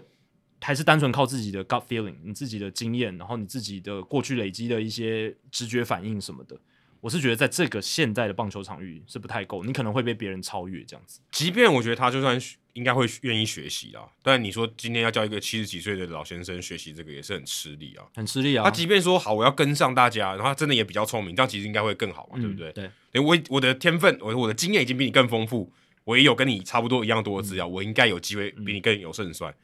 问题是，他要 keep up 这些东西就已经很难了。我相信他是有学的，就是他跟 Dusty Baker 一样，他们都是七十几岁的老人家，可是他们一定是愿意学、愿意听一些东西，他们才才有可能继续在现在的对大啊不联然盟带兵。不然就已经没办法胜任了哦。对，不然早早就被 fire，或者是第一时间甚至连害尔的机会可能都没有。但我会觉得拉鲁萨他虽然哦可以去听这些东西，可他不一定会实际执行。或者执行的这个程度上有对差。他可能就觉得说哦我听一听就好，但是呃我表面上我也跟你说哦我大概懂，但我还是带兵的人嘛，我还是有最终在场上的执行权。呃，那我最后执行了什么？你们可以来 question 我，你们可以来质疑我，可是我最后要怎么做，都还是我自己的决定。 我猜他的心态可能是这个样子，对，所以才会出现所谓良好球没有呃良好球一坏球什么的，然后故意四坏球保送对的对情况的发生这样子。然后还有就是他的一些调度的方式，哦，比较老派一点的一些方式这样子。不过白袜队其实今年真的，你说运气也有很不好啊。蒙卡达然后 Grandal 打那么差，蒙卡达受伤打的也很烂，所以当然他这个调度或是整个带兵遣将哦，算是可能也许不如大家的预期。但是说真的，白袜队今年真的也是运气真的就很差。运气差，然后还有就是，我就像我刚刚讲，管理团队跟球员发展部嗯门也要负一点责任哦、就是 Lance Lynn 跟 Giolito 这两个是最伤的，这个两个球员的衰退是最伤的。哎、你看哦，跟天使队比，他们即便这些就是很不好的事情可能都发生了，就是运气比较差，他们还有五成哦，天使队就掉下去很多，所以这个基底还是有差的。而且你看白袜队他们在交易大限前也没有做事情啊，对啊我们那个时候也有稍微讲这件事嘛，嗯，就只有 Dickman 来而已。老实讲，他们是很需要补强的啊、因为他嗯们真的就在边缘嘛，不管是分区，还有在那时候外卡，那时候外卡其实还是有竞争机会的。即便是就只有美联中区，他也应该补啊。对啊，但他只补了一个 Dickman 嘛，那嗯这个也是管理团队的问题嘛，就是他们没有在这个时候球队需要一些强心剂加进，因为今年的白袜队真的是衰弱了一些，就是心跳变得有点慢了，嗯，就跟阿鲁萨一样，这样比喻好像有点地狱 耶。就有点地狱梗，但就是确实需要一剂强心剂嘛，或者是肾上腺素打进去，给球队一些新的刺激，可是也没有，所以呃你看 Jose Abreu 算是卖了老命，继续打对得啊，非常 Abreu 好，打的很好哎。呃呃，年轻的 Andrew Vaughn 哦，其实也打的还不错、哦，今年也打得不错。然后 Louis Robert 伤愈归队，呃 l o Jimenez 伤愈归队之后都打得很好，都打出他们该有的一些水准这样子。可是，嗯，在缺乏新的刺激的情况下，好像就是哦，又回到五成胜率了，但是又下来了，哦，又回到五成胜率又下来，没办法，就是在超车守护者跟双城。当然，就像我们刚刚讲，球季最后一个月，他们很多的就是 head to head 直接的 match up 还很难说，可是。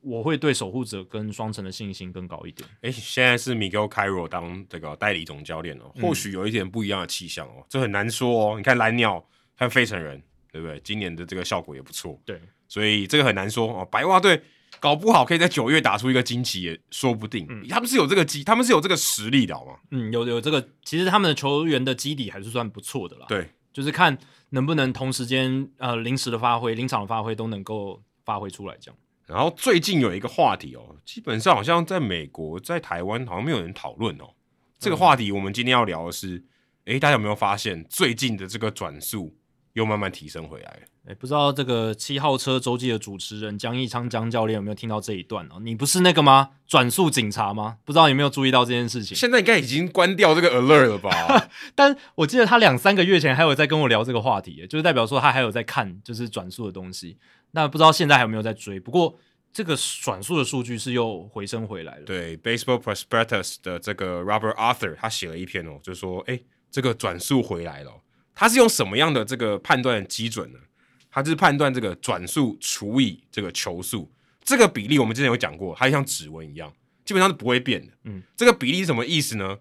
当你的球速越快啊，假设你都是四缝线速球好了，你的转速也会越快，它是维持一个大概的一个比例。哦，这这这这个是针对个人，对哦，就是每个人当然不一样，可是你这个人呢，如果你多转速多一点啊，基本上你的球速也会跟着提升，这个比例是不太会变的。就是你的生理的条件可以达到的转速球速比啊，差不多是固定的啦。对，除非你用什么外力去改变。就是例如说，你可能增加摩擦力啊、嗯哦不管你是抹油，或是你去呃去破坏那个球的表面什么之类的，增加摩擦力，这个值可能就会有显著的改变。对，那之前这个抹油，这个算什么外来物质检查加强执法以后，哎，很明显这个往下掉了。就是在二零二一年季中的时候，甚至是在这个加强执法之前就开始掉。为什么？因为大家知道说哦要开始加强执法了，我开始不要抹油了，对所以对我要提早适应。提早适应。哦这个大家都知道，这我们去年聊的很多。对，六月的时候就发生，然后一路到七月，哎，确实那个转速球速比是掉了很多，掉到了这近年来的一个最低点这样子。所以很明显，这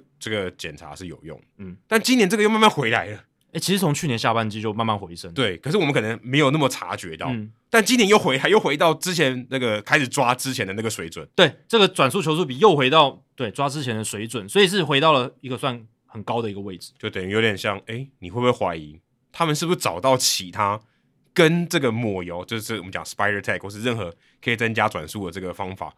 又找到一个漏洞？哎、我们现在还是有在检查吗？嗯如果大家看这个比赛，他还是有在检查手的、哦，但你说检查多少我们不知道，或是他或许检查没有检查出来，对，这也是有可能会发生的事情。今年检查的方式有改嘛？去年还有检查什么皮带啦、衣服啦什么这些东西，现在今年就是为了简化这个流程啊，也减少球员的一些负担，基本上就是只看手啊，就是直接看最直接的位置，就是只手看 b o n g a r n e r 的 手，呃 Beleno 对邦加人的手特别惺惺相嗯惜这样子，但就是只看手的部分，因为大联盟也觉得说，其实如果你有使用任何物质在手上是嗯最直接可以察觉到的嘛，呃，对，应该这样讲，逻辑上就是，如果你今天放在别的地方，OK，好，你要放都可以，对不对？但你最后都会用到手对，上。最后都要到手，所以你检查手应该是最准的。因为我们我们检查其他地方有一点这种呃舍本逐末的感觉，我们直接找这个最有可能出现外来物质的因为位置。你就算涂在别的地方，你没有涂到手，其实对球也不会有影响。对，那也没那也没用。但这有一个漏洞，可能是他可能开局的时候呃抹了一些东西，但是到球那一局结束的时候已经没了，就是在手上哦它是已经一个用消完耗。品，或者他把它抹掉。对，有可能抹掉嘛？他可能只要在呃下投手球要接受检查之前，他稍微往球裤上面一擦，但他可能很不经意，然后那个动作快到让人察觉不出来，那可能就没了。那现在的裁判，你你大家仔细去看那些裁判去检查手，其实有时候除了 Beleno 对那个邦冈人以外，大部分都是点两下，然后稍微摸两下，就点个头吧，说哦，好，我有检查了。对，啊就有 又又有点回到我们去年有聊过，就有点变虚应故事的感觉，就有点像是敷衍了事的感觉，就好像没有真的那个执法力道，又有点往又有点往下掉。而且说真的，就以结果论来看，你也没看到有人被抓、啊。对啊，对，如果今天说好好好，大家都看起来很随便，对不对？叫你吹两下，就 吹九侧，结果还是有人中嘛，对有人被抓到，对啊那对啊 OK，代表对你有真的有在检查。可就真的也没人检，没有人被抓。去年只有两个人嘛，对啊，Hector Santiago 跟那个 Kala Smith 嘛，对就就这两两个个人而已啊。然后也是算高高举起，轻轻放下嘛。那今年到目前为止，没有人被抓到，所以我觉得 又又回到我们去年的话题一样，我觉得没有人被抓到是一个很大的指标，这这会让大家就觉得，嗯，那那我可以慢慢再拿回来用嘛，感觉好像没有抓的很严，嗯，那我再试试看，或者是说他们可能方法越来越好。对啊，会改进技术越来越好嘛。他现在都知道说，哦，一定是在开局之前或者是下场的时候，他会来抓我。哦，因为他来已经不是检查，抽，应该不能算抽检哦，对不对？嗯，比较常态化一点。就是他知道什么时间要检查，对不是说随机的。对，那就算还是有一些是随机的话，他也知道说一定在某个时刻会发生，就是说，那就不是随机啊，那就告诉你大概会什么时候。不是我的意思是说，他一定就是一定是他不可能在投球的过程中，他突然上去哦检查他嘛，对突袭检查不，可能啊，一一定是上场前或者是在下场的时候嘛对。所以他在投球的时候，他在那个半局的中间，他就可以，呃，可能一上去再就摸摸一下头发，可能藏在头发里面。然后那一局用了二十球投完之后，因为他那个已经抹掉了嘛，对不对？他下下场的时候他就被检查，他就被检查不出来，有可能是这样。对对，不然这个转速球速比是骗不了人的嘛，他真的就是回来了。对，而且大联盟今年的这个七八月份的整体的火力、长打力是下滑的，这个跟大联盟过去三十多年来，甚至可以说我我甚至可以觉得是一百多年来的趋势是完全不一样的，因对为大联盟在七八两个月份通常都是打击火力是往上升的，因为打者越来越适应，而且事实上，你说你说打者加温，跟真的是跟温度会一起成正比的。因为就是气温高的关系对，让球飞得比较远，对所以长打率是会增加的。但这个今年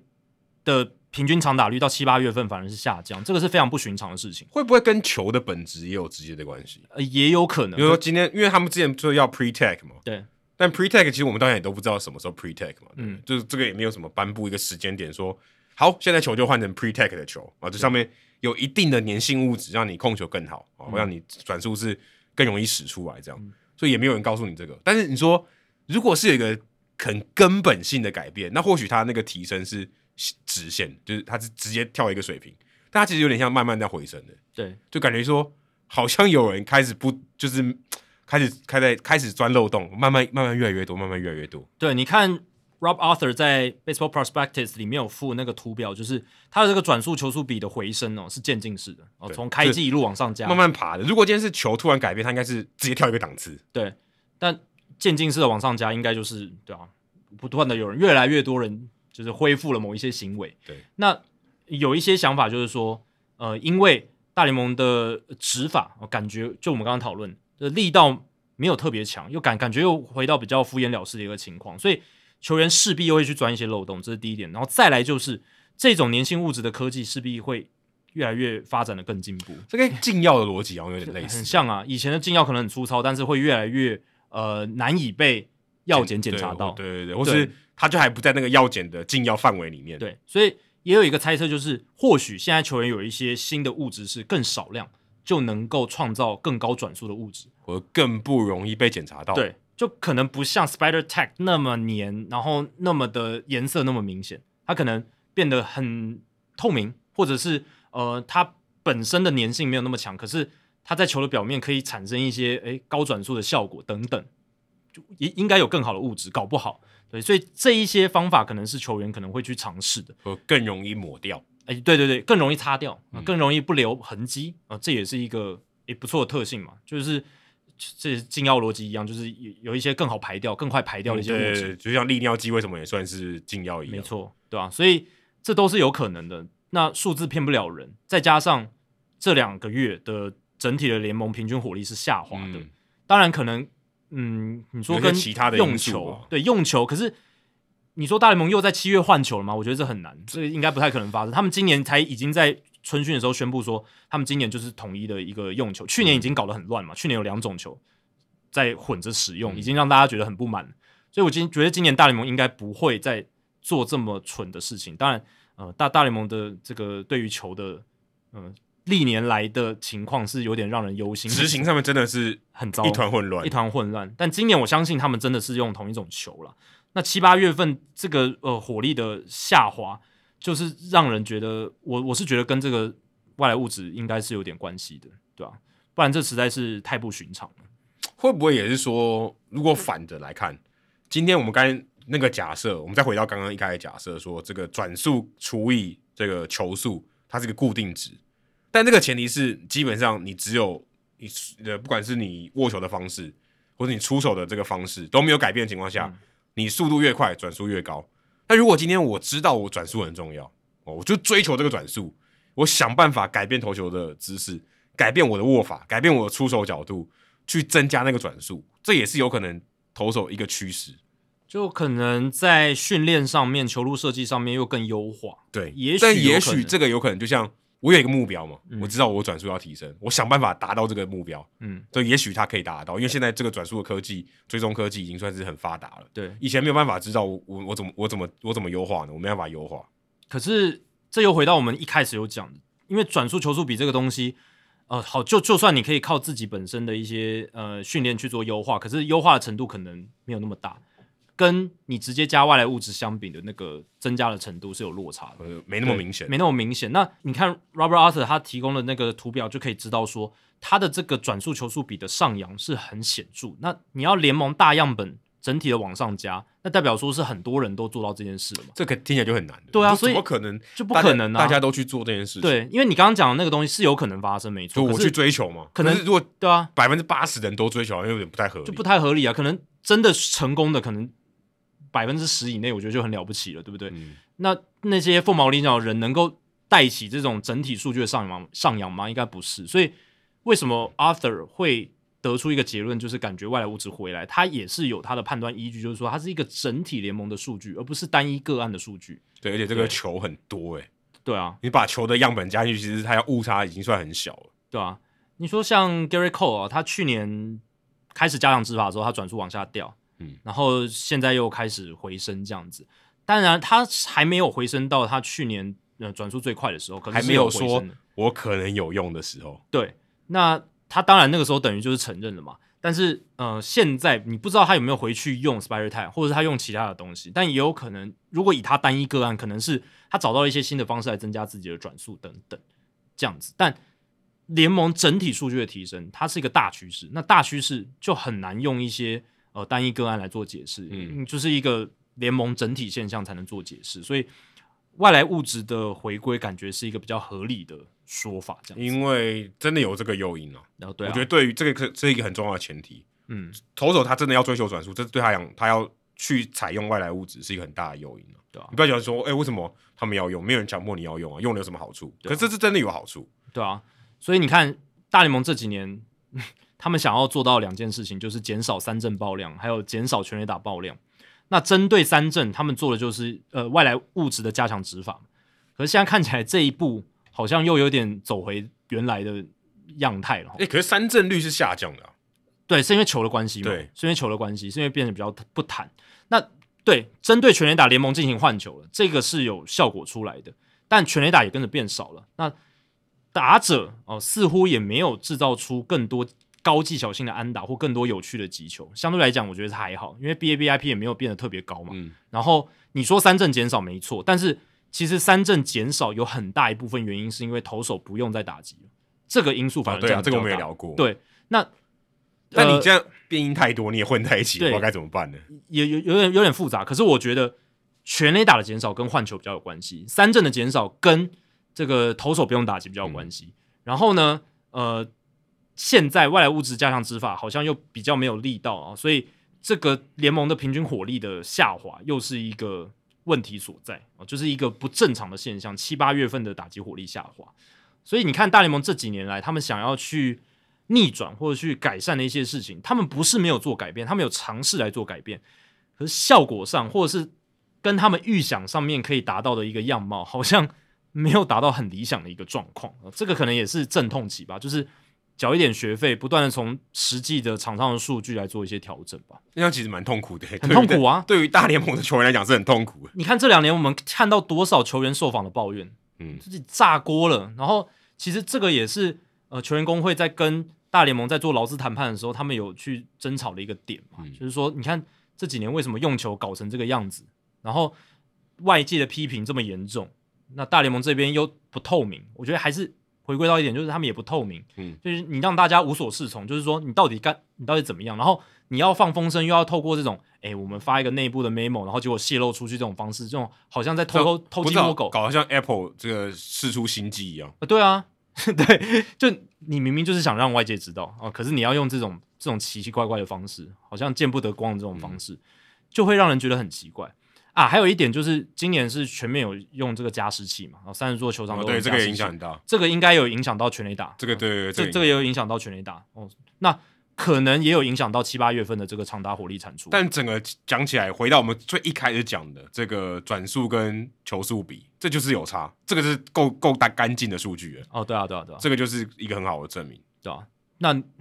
大联盟你觉得会针对这件事情做什么处置吗？我觉得现在这个讨论的舆论没有起来，我觉得对应该会就直接忽略这掉，一波没有起来，因为只有就是 Rob Arthur 把一这个人，在吵。然虽然后我觉得他少量的节目啊，虽然我觉得他这个算铁证如山嗯，啊，至少即便他的这个可能也许观察是错误的，但是我觉得他是很有说服力的。嗯，应该是要做一些事情，至少出来说没有，或是我们可以做什么行为，至少要有一个 reaction，要有一个反应。嗯，但没有，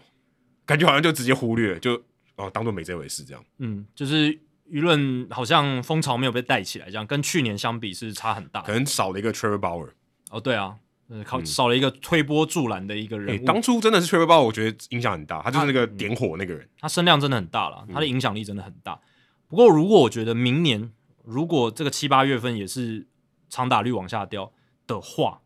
嗯，可能就会有一些声音出来，到底是出了什么问题？因为今年这个数据真的很不寻常。如果你去看，就是大联盟从一九九三年到二零一九年，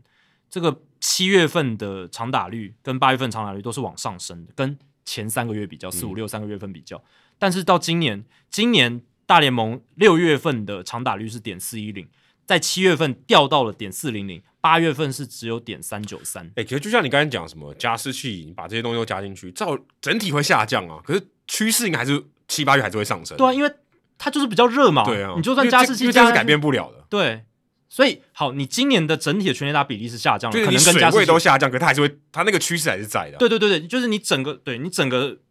整个斜坡是全部往下降，可是对它还是照理来说应该要是一个往上的斜坡对，这样子是没错。可是对啊，所以今今年这个真的很不寻常，就是历年来大联盟逐月的这个打击表现的一个趋势都是四跟九月。是打击表现最差的，嗯为什么？因为气温最低。嗯，那四月是初春，就是春天嘛，然后在九月份是已经进入到秋秋天甚变至快要冷快要到变冷冬天了，对变冷了。那通常都是从五六月份开始加温，然后七八月八月份是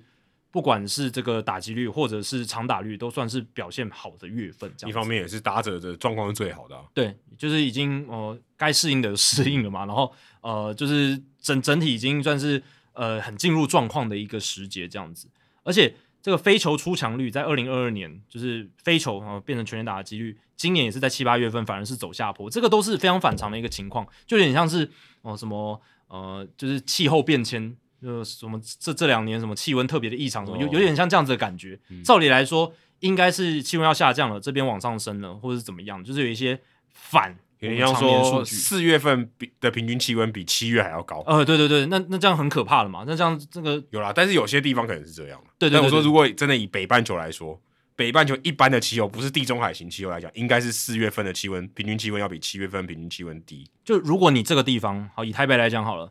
过去可能一百年、一千年、一一千年的这个四月份的气温数据都是比七月来的低，这很正常嘛。嗯那如果明年忽然变成四月份比较高温，然后七月份比较低温，那大家不是吓死，真的会吓死。就是会吓呃疯。但是可能那个卖冷气的会亏死， 哦，对，哎、冷气产业非常重要，在台湾，对不对？这个冷气卖的多好，万一真的七七八月份降温降的太多，冷气的需求减少，一定会，减少。啊也如果按照这样的逻辑，一定会减少。也也会对经济 经济造成影响啊，对吧、所以我的意思就是说，今年的这个七八月份的长打率，大家可以去稍微检视一下，也回想一下你这两个月份看看球是不是有觉得火力反而没有像五六月份来的那么凶猛。嗯，这个就是一个很反常的现象。那当然九月份打击又是更低迷，这相对正常。可是这个七八月份的这个数据，我觉得相信大联盟他们自己也有掌握这些数据，他们应该内部有一些讨论，就看他们接下来，因为明年可能会有一些规则的改变嘛，可能会有一些新制这样。那看他们会不会针对这一点再做调整，还是球又要换哦，还是说外来物质加强执法什么的，再做一些调整，嗯这些都有可能。但如果外来物只要再继续，或者说再用第二套的方式的话，我想应该也不会是今年的啦，啊、应该也是明年的事情。对，可能要现等。明年。现在如果做这个，我觉得会被骂翻。哦，对，现在不行，现在已经到九月份了，就对啊就看这休个赛这季个嘛，时间嗯点是很不好的。要打季后赛了，对啊，所以这个应该是相对比较难的。好，那讲到大联盟的一些措施哦，其实，嗯，我看到这个消息的时候，其实有点难过诶，因为大联盟今年哦要到韩国举办这个表演赛对，在十一月，他们是十一月九号到十六号了，但中间只打四场比赛，十一号到十五号，对，这这段期间有打比赛，但他们提前出发了，嗯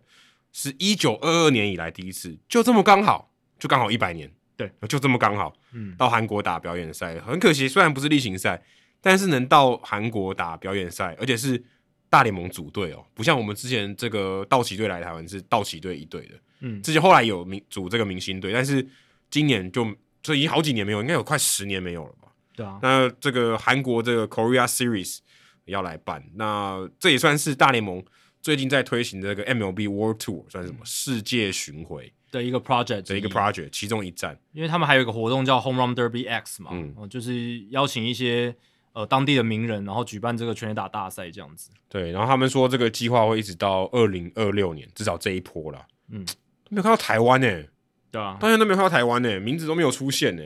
但可能也说真的啊，这也是大巨蛋嘛。如果大巨蛋好了，搞不好早就安排了，搞不好对第一站是我们这里，对啊，我就是很， 我其实看到之后就觉得有点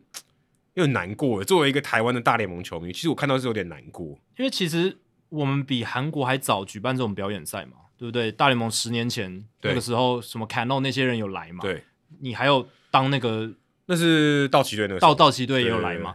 道道奇队也是代代表大联盟啊，哎、对不对至少道奇队在一九九二年、九三年来跟中华职棒打的时候，那时候就已经至少比韩国多了吧？还韩国早太多了吧，将近三十年前就已对啊经来到我们台湾宝岛了，对 不虽然那对？时候场地很烂，但是至对啊少人家也是有来。对啊，然后你那时候是当翻译嘛，在那个道奇队来台湾，然后隔年就有二零一一年的大联盟明星的表演赛，哎、诶，那个是很不容易的事情啊，也来了台湾嘛，就那最后一次哦，对啊就最近这一次，对，啊，那后续都有一些什么那种 MLB 的那个活动嘛，邀请一些嗯大联盟球星来台湾，那个那个是乐园棒球对啊乐园对那个活是动，推广的，那个并没有到把球员拉来这边然后打比赛，啊而且是并不跟这样，本土的球员打，对啊对啊，这个是很有话题性的，然后呃也可以刺激球迷的讨论度，然后对于。不管是当地的职棒行销，或者是美国职棒在当地做美国职棒的行销，都很有帮助。而且这一次这个韩国系列赛要打四场、欸，诶、嗯而且还两地，一个在釜山十一月十一号到十二号，然后首尔高尺天空巨蛋十一月十四号到十一月十五号，很有诚意耶。很有诚意，一次打四场，而且是两地，我而觉且得他要跟好几队打，现在还没有出对来啊说要跟哪些队打。我觉得韩国的棒球迷超幸福，对不哎，对？我们可以去看呢，其实可以啊， 对对吧韩国没有很远，对啊，所以对啊，这是你你讲的，就是第一时间是呃台身为台湾球迷的我美国职棒球迷的我们，可能有点失落，然后呢又有点羡慕呃韩国的这些棒球迷这样子。对啊，因为不过看到这个新闻的时候，我其实有一个很令我很讶异的点是，哎，居然是今年哎，现在不已嗯经八，我他这个消息公布的是八月底了，然后是十一月要打，哎，其实这个中间的时间还蛮短的其。实我觉得他们可能本来很早就有布局了，只是可能受到前两年疫情的影响，然后可能已很晚经拖了宣。布，哎，对，就是我觉得是有一些诸多因素啦，还有就是呃，今年世界各地就是解封嘛，慢慢解封，嗯那可能也跟这个就是入境的条件什么的有关系，哦因台为最近湾台湾现在说真的，就算有大巨蛋，恐怕也很难。对啊，因为日韩最近不是要解封嗯嘛，就是开放更多的这种境境外的这种旅游的人数什么这些，会会让这些更开放。台湾也有啊，只是对比较这个进度比较慢。对啊，对啊，对啊，所以我觉得是跟这些防疫的呃操作跟各国的接受程度有一些关哦联，所以才会感觉拖。对啊，我是觉得十一月的比赛，九月来宣宣布好像有点晚欸呢。照理来说，你可以前一年就宣布，然后大肆的宣传一年嘛，对不对，啊，对对啊啊，这这个是很好啊。听起来比较合理的做法嘛，对啊，对啊，就像呃、嗯哎，那台湾的选举是十一月多吗？呃，大概一年前就开始在吵了。一年前对吧、对啊就已经在说谁要登记参选啊什么这些东西，对啊，一样的意思，。对啊，所以我我觉得应该是跟这些行政作业上的挚爱难行有关系，才会拖那么晚。嗯对，但同意可能是一个很大的因素。他们还是要办了嘛，对不对？他们这件事情是要成真的，对不对？所以，嗯，就是韩韩国他们做到了，嗯，这几年他们的发职棒的发展也是有目共睹，对人气越来越高，甚至说，你看在两年前疫情呃最严重的时候，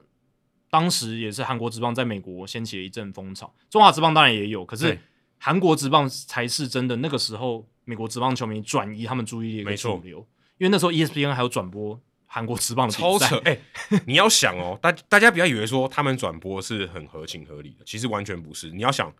他们来看韩国职棒也是在早上，对，他跟看中华职棒一样，但是他们是 E ESPN 转播，我们是 Twitter 转播，对，那个差别非常大。你说今天要有什么样的说服力或魅力让，让 E ESPN 在早上播你的球赛，而且这对是啊多难的事情。那是他们当地的转播单位来转播你们韩国职棒的球赛。我们中华职棒是我们的转播单位制作了英语的讯号传给世界各地，这哦、对，而是且两个完全 crew 两还码子是的我们事自己对，都是我们自己的人，我们没有用到国外的一丝一毫的人马这样子。对，所以那件事情，你现在回，你当时想好像很合理，就是哦，疫情嘛，那美国职棒没有比赛，所以看韩国职棒比赛，在美国 E ESPN 来做好像很合理。我相信，如果十年后你这个脉络稍微淡掉一点之后，你会想说，好扯哦，ESPN 曾经转播过韩国职棒的比赛，对，然后在美国本土在美国本土啊、全全国联播，对 这件事情是非常离谱的一件事情。可是其实大家要知道，韩国职棒其实一开始是比我们落后的。哦，对啊，韩国职棒其实是一开始是比中华职棒还要落后的，嗯嗯这代表什么？代表他超车了，超车了啊、对啊，你你从薪资水准看就知道了对嘛，，薪水很很明显。就从杨绛的薪资水准，然你就大后概知道输了，出到大联盟的球员来讲，这个数值上面也有提升。哎、真的，先不说我们对韩国打十场，我们赢几场，先不论这个战力，先不论对啊、先不论。就职棒环境来讲，对，然后他们的对接对接到大联盟，他们也是韩国 KBO 嘛，嗯对啊，对接到大联盟，他接得起来呢？嗯，我们接得起来吗？对啊，我觉得这很难过，我想到这个觉得很难过。即便大联盟可能递出橄榄枝，我们接我们接不到，我们也是有一些什么旅台救世神的洋将嘛，然后就是在中华职棒投过之后，然后回到美职打的还算不错，但是跟韩职来比，那根本是小巫见大巫啦。因为韩职，对啊你看这也是一个韩职这几年有很多就是美国的选手到那边，嗯然后投一投之后回去大联盟投的 Mario Kelly 投超好，对啊，这个这个就是一个很好的例子嘛。对然后 Eric Thames 嗯也是个例子，当然 Eric Thames 现在已经不见了，可是他回到美国职棒的前几年是打的还不错的，嗯对不对？那中华职棒，你说真的要找出这样子的选手，没我有啊觉得是很难的。对这个很难。对啊，你说那个费古洛，对不对？费古洛是一个， 但我觉得这个也许还好，但我是觉得说我没有办法国际化到这种程度，我觉得我没有办法接下他愿意成来来来台湾办比赛这个这个程度，我我觉觉得得是我觉得是很难的。 但我觉得美国职棒应该是愿意的啊，他们之前都办过大对，大联盟球我星不会来台否湾认美国职棒愿意，而是我们能不能接得下来，哦，你就说我们能能不能相进抗衡，是或不者是？我们能不能接得下来？我说我们会不会愿意跟他去对接？我觉我我觉得我们现在完全就是嗯场场地的问题啊，就是硬硬体的设嗯施素质不人家。那如果我们愿意跟他对接，我们应该应该可以克服这个问题吧？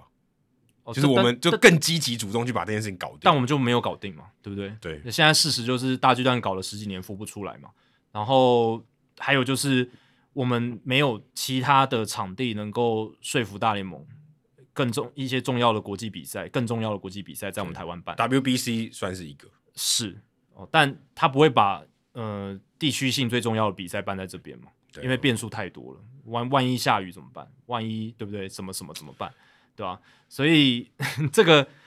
也是我们现在需要克服的问题了对。那大巨蛋敷了十多年，看起来快要哦，就是应该未来这一两年应该就会呃成真了。现在把这句话录起来，哦、明年再放一次。 呃不，当然就是它进度是有在走的有，有但是快要接近完完全体了。但呃，实际的比赛上面，或能不能真的可以去用？对，然后观众的使用体验怎么样啊、那个人员的排解，在那个这么人口稠密的地方，能不能排解的好？哦，你看到最近一个棒球场验收，你就觉得这个很臭。嗯，有有有一点懂，小懂， 对对对，而且还有这种塞车的问题，那边已经平常很塞了，对不对？那那边算是交通枢纽，你看旁边有市民大道，呃 是然后非右常边忠塞孝东路，是非常塞，光复南路，对不对？那个那个地方非常可怕的。 如果那个时候又有很多，嗯，不管甚至不用说棒球比赛，你办演唱会好了，对不对？演唱会的话，如果是这样的话，忠孝东路应该是徒步区，应该会封起来哦，应该要封起。我说，但不可能啊！我说应该是要徒步区， 应该要封对啊不然不然一定一定混乱的、啊， 炸爆了已吧经？炸爆，因为对啊，你不可能要求大家不开车嘛，哦，对，一定会有人开车，那一定很可怕啊。对，啊，就算停车场停得下，你根本也出不来啊。连捷运可能都会很挤，结果可能是跨年吧，跟跨年一可样。能就会跟跨年那样子，对不对对？啊就是你同时间超过两，因为你如果要到大巨蛋的等级，应该可能要办到两三万人，对不对？的这种规模，这样子如果来办这个大联盟表演赛，也许好处是说，可能人看的也没那么多，或许交通问题没那么 大。对，但至少就是啊，大大联盟就是希望要有一个安稳的场地嘛，对不对啊对？就是让他们可以安心办比赛，然后符合他们的要求跟规格，然后不会出什么哦、就是英语联赛的乱子这样子。哎，我觉得真的好可惜哦。你看，就像连墨西哥都可以支撑例行赛，哎，诶甚至是例行赛，这个比表演赛更厉害，对啊，我就想说，我们的经济发展不会输墨西哥吧？对啊，对不对？你说今天我们棒球整体实力，我我觉得搞不好跟墨西哥也有得比，对不对但？但墨西西哥有一个很有利的条件是他们地理因素对地理因素，他们跟大联盟没有时差嘛。对啊，不这个但你看到说明年哦，这个教师跟巨人在四月二十九号到四月三十号在墨西哥市，也是史上第一次在他们的首都打比赛，哦、打力例行赛啦，打例行赛地形赛，以前有打过表演赛，真的是很不简单的事情。对所以嗯我觉得大联盟至少在这一段，你说它跟 NBA 比，国际化是差了点，应该差蛮多的。差很多。但是我觉得他这个是做的蛮不错，在这一点上面，我觉得他能把例行赛办到海外，不管波多黎各，我觉得可能也不算海外了，嗯，但是墨西哥、日本、哦韩国现在还没有，但是我觉得他能把这些比赛能办到国外，我觉得已经是一件非常了不起的事情。对啊，因为你想，他比 NBA 的场地的要求大更多，对非常非常多，难度非常高了。人员的移动也大非常非常多对哦，所以这个基本上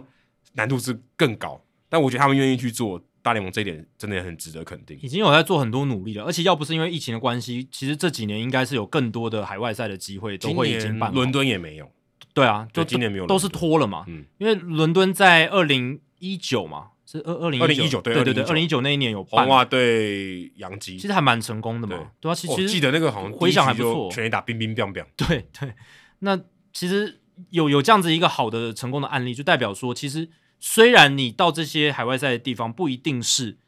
当地哦，就是棒球非常盛行，也能够有这样的接纳程度，那就代表说你有很多的可能性出现了嘛。嗯也许非洲，对不对？你不要不要想不要把自己局限住了非洲、印度，对不对？这些我们平常比较少听到棒球被打的一些地方，印度有板球嘛？搞不好他们那边的居民，搞不好看到棒球，其实诶有几分神似，有几分类似，就觉得蛮好玩的。越来越多人口加入棒球的行列，也是说不定有可能的，对吧、所以这都很难讲。那墨西哥当然因为地理位置很接近美国，那都有地利的条件，而且他们本身也是棒球盛行的国家，所以这已经不是他们第一次有在墨西哥举办这个例行赛。呃，墨西哥之前 Monterey 这个地方就有进行道奇教士的三连战的例行赛，在二零一八年就有办过。那一九九九年，他们也曾经这个在开幕战有用到这个墨西哥的 Monterey 的场地，一九九六年也有，对吧、所以已经算第四次大联盟在墨西哥举办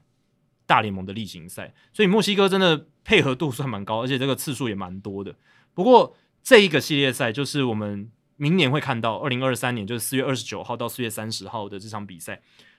就是你刚刚讲会在 Mexico City，就是他们的墨西哥城首都。那这个地方有个特色就是海拔非常高，就跟可以想象跟丹佛就 Cruiseville 所在地差不多，呃，比丹佛还要高还两更千高英尺对。他们的海拔高度是七千三百八十英尺，比海平面高这么多，所以 是比 Coors Field 还更夸张的一个环境哦。那 Alan Nathan 哦，这个棒球物理博士哦，他就有去因为做我过们研记究。哦得人物来讲有介绍过他对，有介绍过他，忘记哪一集了，但哦嗯大家对回去找一下 Alan Nathan，然后打 Hito 大联盟就能找到他。 ，Allen 是 A L A N，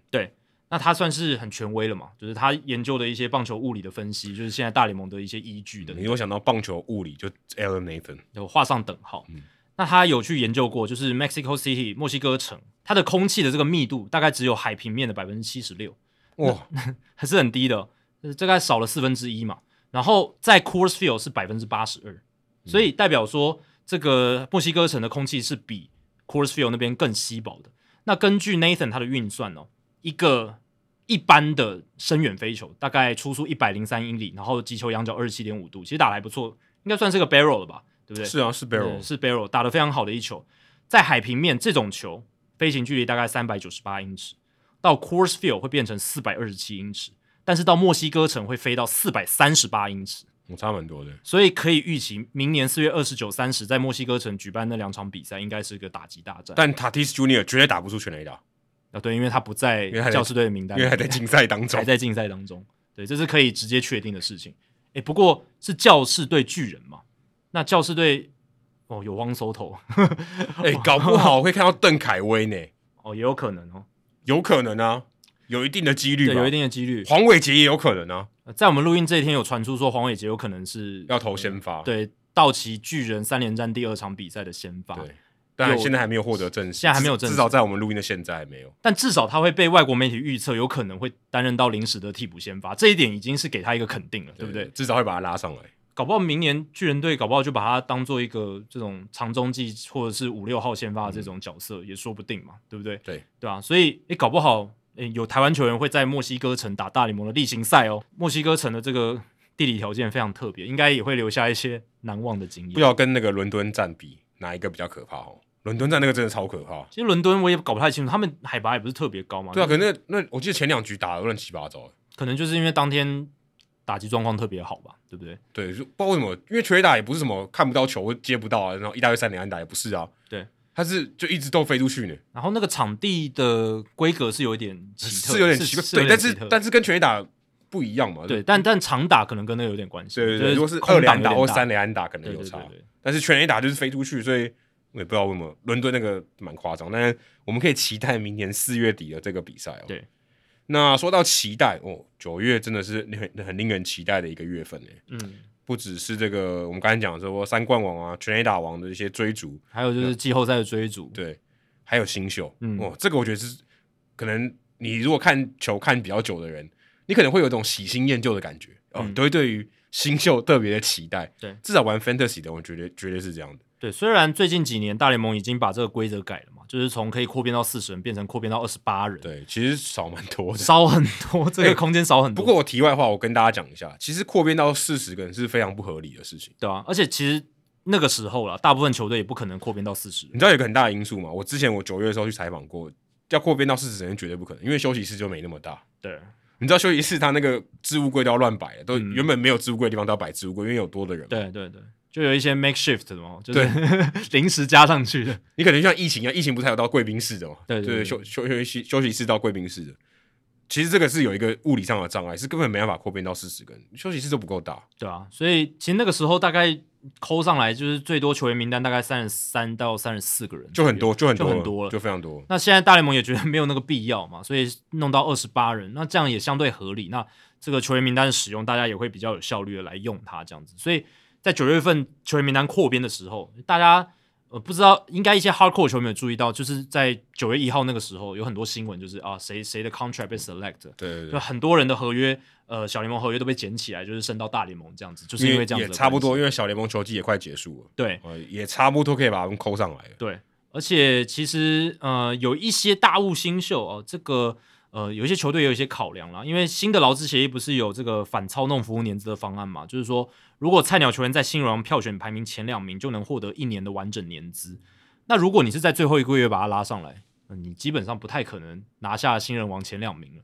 哦，嗯，不太可能， 所以有一些球队他们就会觉得说，哎、这个时候安全了，我就可以把我的大物新秀拉上来。超安全吧？八月起就很安全了。对，那这个时候像嗯精英队哦、呃就拉上了这个 Gunner Henderson，还有 DL 后后，当然最前面已经有一场初赛，就是临时的初赛，但九月份他现在也被拉上来，这样这两个算是精英农场里面哦、算是蛮大物的新秀这样子。 Garner Henderson 是 Pipeline MLB Pipeline 第二名嗯，啊、等于是所有的新秀里面排名第二，因为第一个啊 Alvarez 大都会的捕手受伤了、所以不可能上大联盟。对所以他可以说是全部小联盟农场里面最强的，对，能上的最强的。在 FanGraphs 的这个 The Board，就是他们的新秀排名也能排到全部的第五名，所以算是业界公认就是 Top Five 的新秀。那他一上来也是表现就非常第一好，场就全垒打，对啊而且他那个全垒打有跟 Bryce Harper 有异曲同工之妙的。嗯， Bryce Harper 我记得好像是二垒安打，他就把那个帽子脱掉嘛，哦，他是直接把对，他就把那个头盔直接先就剥他掉，在跑动的时候就 把头盔这样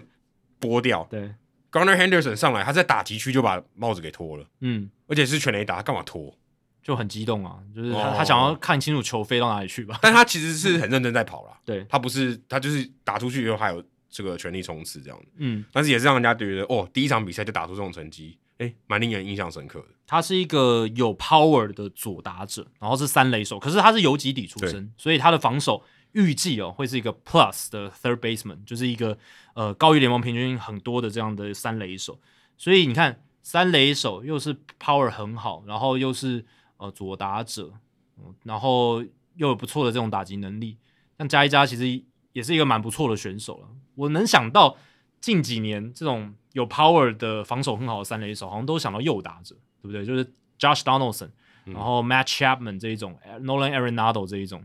都是右打，都是右打，三垒好像比较少，呃，不是说是左左打者比较少，三垒左左打者像 Davis 啊，可是 Davis 防守很烂，对，防守很烂，就是型不太一样，哦，对不对？那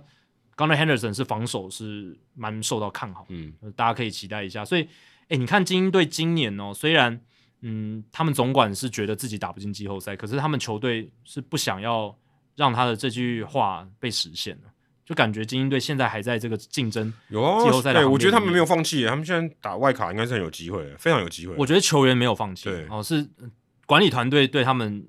的布局啦，他应该说布局就是在明年。期待没那么高，对，那你们打得好，打得进去，OK，还不错，就是出乎意料哦。但是我们也不会说今年你们没有打到总冠军赛就是一个失败，也不会是是一个很对大的成功，对吧、所以精英队今年真的是出乎意料，然后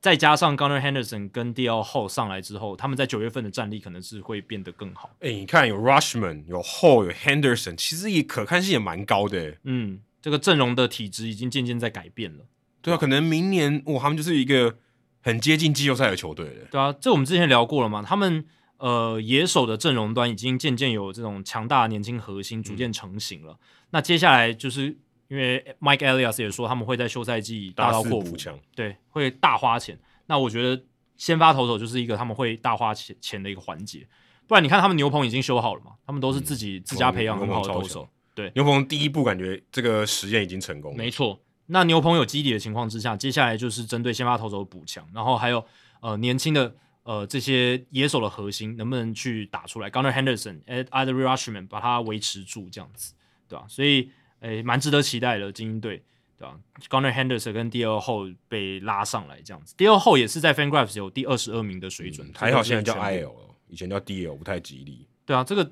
这个 D L 我们的名字还蛮特别的，我第一次看到这个缩写应，该就是缩写吧？对啊不是缩写对啊可对是，啊一般 DL 很少缩写，对，很少，一般有什么 J 什么 J 什么比较多缩写对啊，JP Crawford 这种对啊，啊 C 呃 CJ Wilson 或通常那种相同的哦，C C 啦、哦 J J CC 啦对对这种对比较多 JJ Hardy 也是精英对队啊的，J J b l a d a y 嘛，对对不对？这些比较常见，很少 D L 我真的第一次看到， ，DL 真的是 对。然后红袜队 Tristan Cassis 终于要上来了，这应该让你很期待吧？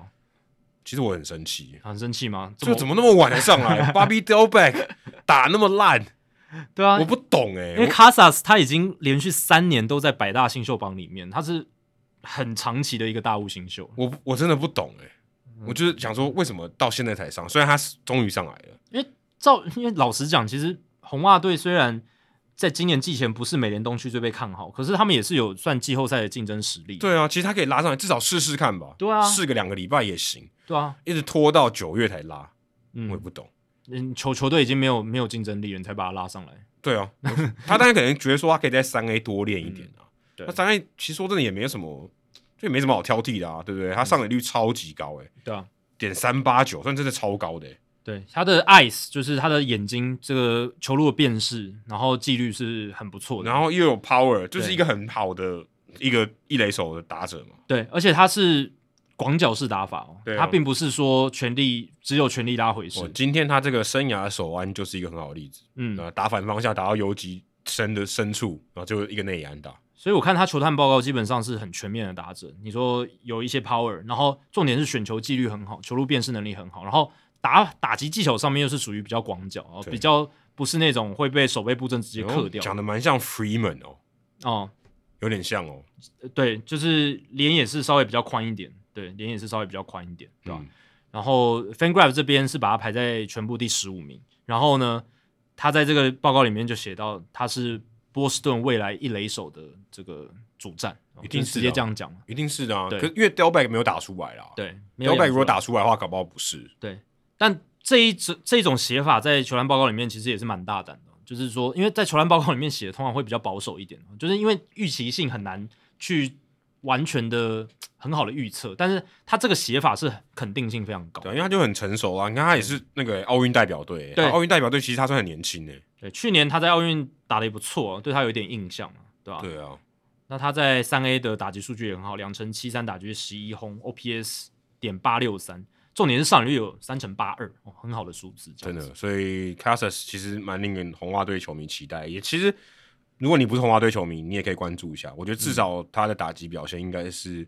嗯，至少地板是很高的啦，嗯所以我觉得应该是可以有一定的成绩。那再来讲到一个地板也很高的 Cobin Carroll，、哦、大家应该这算是我们今天讲里面大家最熟悉的、哦。台湾球迷最关注的啦，现在连那嗯个旅美帮的那个 Facebook 的都都更新，都把他算台将了， 直接把他当台台湾人了。 对啊，已经变台将了。那他妈妈台湾人嘛，对对对，其实 WBC 它是可以被征召的，对，哎、应该都不能讲征召，是可以邀请他来打对，可他以是邀请符合他台湾的资格没的，错，所以呃不晓得呃，这中华队会不会找他？但是以现在看起来，他呃，在这个业界的评价是非常好。刚刚我们讲到说，Henderson 是第二嘛，嗯，Pipeline 他排名第三啊、哦不是第二也是第三，非常非常好。是虽然不是很高，五尺十寸，但跟我差不多高诶、比我还矮一点。嗯，虽然中外野手速度非常快，而且打击技巧很好，嗯，那虽然他前阵子就二零二零年、二零二一年是肩膀受伤，对，但受伤回来又感觉完全没差，而且搞不好还变得更好，对啊搞不好更成熟啊，这是在他其他的这个爆发力上面搞不好更好。那他现在可能唯一的这个大家觉得比较这个算是他的缺点，就是他炮可能没有那么好啊，嗯并不是这种非常强力的打者，但是也够了，也不错了。嗯，他在小联盟今年哦，打从二 A 打到三 A，也有二十四轰哎，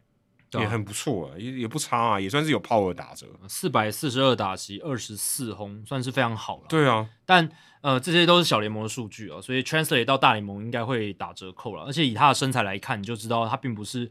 呃 raw power 非常强的打者，他是要靠强力拉回式的打击的方式。 ，maybe 有点像 Jose Ramirez，，对，像 Jose Ramirez 或 Jose Altuve 这种球员，他们要有长打 power，就是要靠呃拉级的打法，然后呢往天空打，才会比较有机会这样子，对吧、但 Carroll 他本身就是打击技巧很好嘛，然后选球的能力也相当出色，三振保送比很好的一个选手，而且在 FanGraphs 他的排名也是全部的第三名，所以跟 Pipeline 是一致的，哦所以。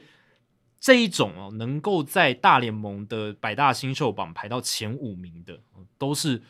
非常非常高水准的球员，加上他又年轻。哦嗯除了 Jurison Porfar，哦对 啦，对，但但其实 Profa 你如果放眼全世界的职棒来看，他也是很好的选手也是啊很，好啊他也是打到大联盟，而且也是生生存了很久，对对不对？而且他的 power 其实也算也算不错，以他的身材条件来讲，对，所以嗯、呃如果以中华队要组建一个啊，先先不讲什么团队气氛啦、什么教练团磨合这些东西，如果你要组建一支最强的中华队了，然后又是以可以邀请来比赛的这种条件来讲 c a r o 绝对是野手端可能是最好的一个球员，至少他是大联盟球员。对，而且是被评价非常高的一个大联盟球员，对，如果跟他的同才同差不多同资历的小联盟球员来比，他真的是很好。对啊，所以他如果在中华队的打线里面，应该就是会是最好的一个打者，我甚至现在可以直接这样讲，对，对啊，就是可是现在就看说中华队有没有要真要邀请他啊、对，也要看他，也也要看人家愿不愿意啊，也不对，一定如果他假设他是愿意，然后但也符合资格，那当然是 OK 啊、对对对对对，没错，对啊吧、所以这个是很值得期待的啦。就是说，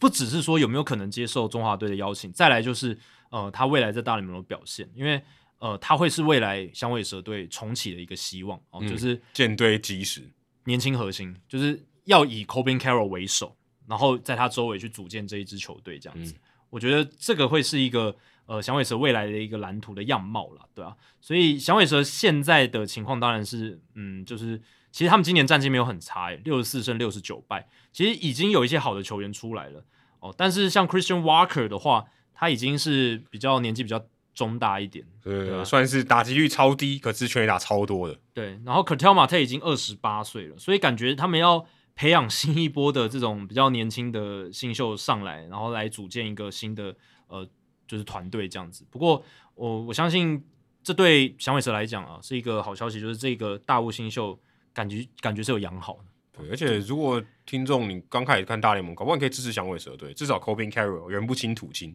哎，对对啊，可以支持一下。对，至少呃有一半的台湾血统。哎、对啊，而且说真的，搞搞不好以后大家都会好奇他从哪里来、哎，嗯那，个他妈妈是台湾人，我觉得这个其实对于台湾的棒球多少也会有点加分的效果。那天马林队的转播不是已经有介绍了吗？哦，对啊，对对啊，对啊，而而且且是很完整的介绍，啊是哦介绍整对个对对对对就台湾，然后嗯然之后前张玉成的也有介绍，，对对对，就是他们会介绍台湾，然后就是我们以前打国家队的历史是非常丰功伟业，然后有哪一些打过台湾的，呃，就是台湾来打过大联盟的选手等等。因为马林鱼队之前有陈伟英嘛，嗯嗯，所以他们相对来讲也对台湾的球员相对来讲比较熟悉一点。相对对对对对，至少知道台湾跟 Chinese Taipei 是不一样，没错，哦，这个是很关键的。对对对，好，再来一个话题哦，这个话题大家好像在台湾也比较少被讨论哦。但这个话题其实算是还比较初步的啦，嗯，就是小联盟球员现在也有组建工会的这个可能性，哦目前看起来是可能性非常高，因为大联盟的球员工会的理事长朱熹 Tony Clark 已经出来说，哎、这个是有在筹备的、有在运作的。其实是大联盟球员工会主导，对然后他们去发对小联盟球员发这个邀请，这样子就是问他们说，你们要不要呃让大联盟球员工会来代表你们，然后呢你们来组建一个工会这样子。对对，那如果成型的话，就会是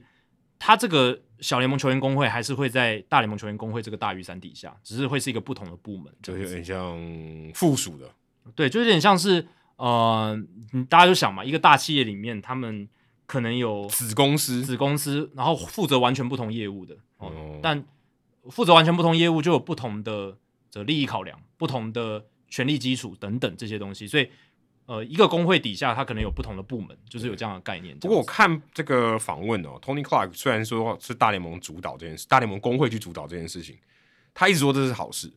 哦，就是说，哎，他觉得去帮小联盟球员哦，或是争取他们的支持去成立工会是一件好事。只是说详细的这个成立的细节，就例如说像刚刚讲的说，他们是不是跟大联盟是在同一个伞下，大联盟球员工会是不是在同一个伞下，还是说不是？这个好像都还是未定之数。目前看一起来定好会是在伞下、啊，因为是大联盟球员工会主导。啊如果是不是在大联盟伞下，那它就是另一个工会，就跟大联盟球员工会对没，关系。可是这个是还没有确定的，这个是还没有，他是说预计可能是这样子，因为还没有成立嘛。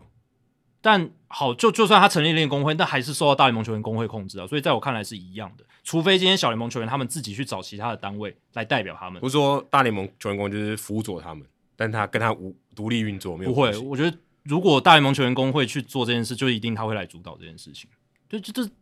不然为为什么是大联盟球员工会要他们授权？这没有任何道理啊！如果不是他们来主导的话，可是这样子的话，就蛮多利益冲突的欸、对啊如对啊果对啊，如果你看 Tony Clark 他这样说，他这么主动，感觉上啊、如果今天真的是像你刚刚讲的，就真的也如 Tony Clark 所说的，说他们会在同一个地方，啊但就是还没有确定。但分不同部门，对，但分不同部门，感觉上这个利益冲突是很明显的啊、对啊，因为这个这个根哦，这不是这个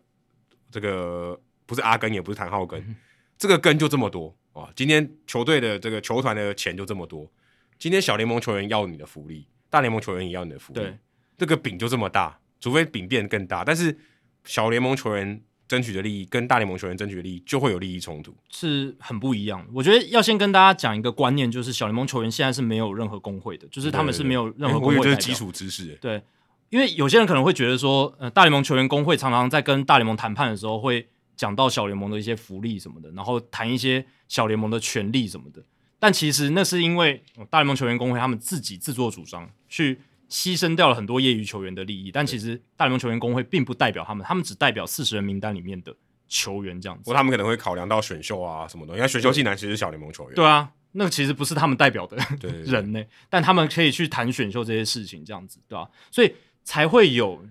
小联盟球员是不是要自己来组工会，或者是找大联盟球员工会来代代表他们的这样子的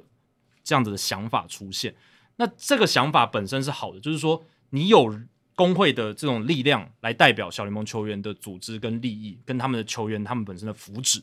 这本身是一件好事，因为小联盟球员长期就是被压榨嘛，长期就是被当做努力奴隶，诶真的可以讲说是奴隶，非常廉价的劳工，然后就是球团底下的奴隶这样子，对吧、那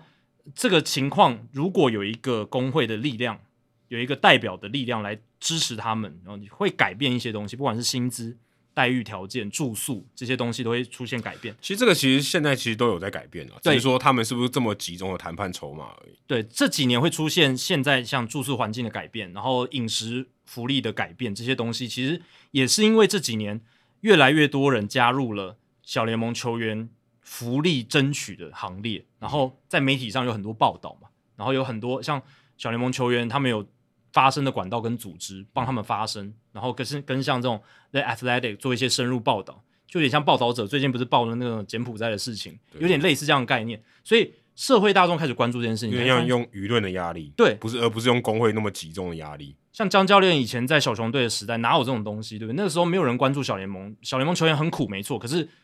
一般大众不是很了解，那他可能也觉得合理嘛，反正你们就是学徒嘛，你你就是要熬上去嘛。嗯但现在大家发现并不是这样，就是这些球员他也是要养家糊口，他也是要有自己，他也是在付出自己的劳力啊，他也在为这支球队做贡献嘛，对不对？所以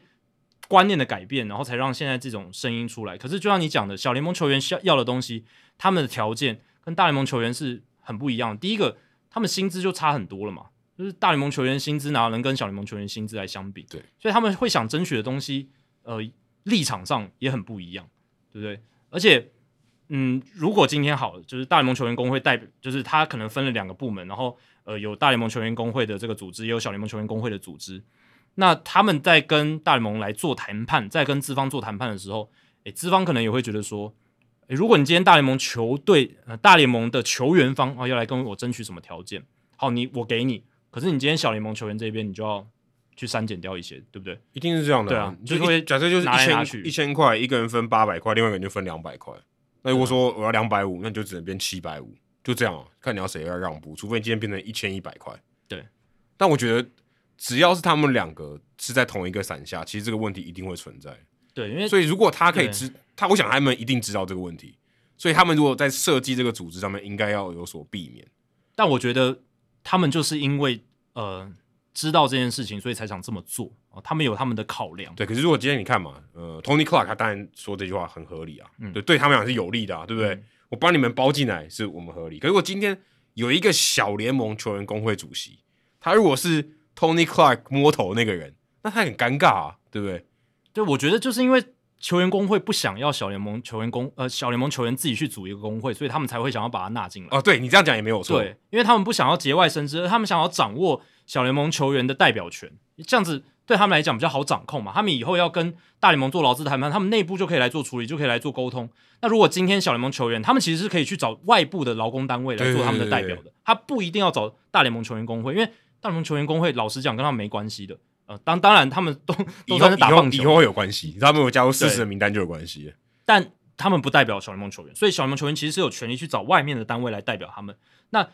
我觉得大联盟球员工会这个时候来做这件事情，就是他们希望说，先把主导权抢下来，我先把话语哦权对啊抢下来。嗯那如果小联盟球员这些签署这个同意单的人，如果人数足够了，当然这需要一个 process，要需要一段时间来决定说他到底这些小联盟球员要不要全部都加入到大联盟球员工会的代表这样子。但呃，他们如果能够把这个代表权吃下来，然后把小联盟工会的代表权吃下来的话，就可以避免很多节外生枝的情况。这这样一定是大联盟球员工会想要做的啊、对啊，对不对？可是对于整体说小联盟球员的福利来讲，这未必是真的好事。对啊，对啊，对啊，对对啊，，嗯因为他可能他的谈判筹码变低啦，对不对？对啊，而且变变成说，他有时候去牺牲小联盟球员的利益，变成是有点像合法化的感觉，就就理。所当然，哎对对啊，就变理所当因然为他在他掐他手里面啊呢、对而且他会跟小联盟球员工会讲说，虽然你们现在利益被牺牲了哦，可是你看你们如果上大联盟的话，我们是帮你争取到了什么什么什么。这个这个说法非常合理，对对，非常合理。但我请大家试想一个情况哦，呃，今年虽然这个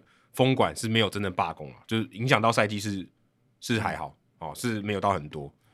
大家如果试想某一年啊、哦，球季突然中间罢工了，嗯，这个球员工会就会非常非常尴尬。大联盟说我今天球员罢工，对不对？请问小联盟球员要不要上来打？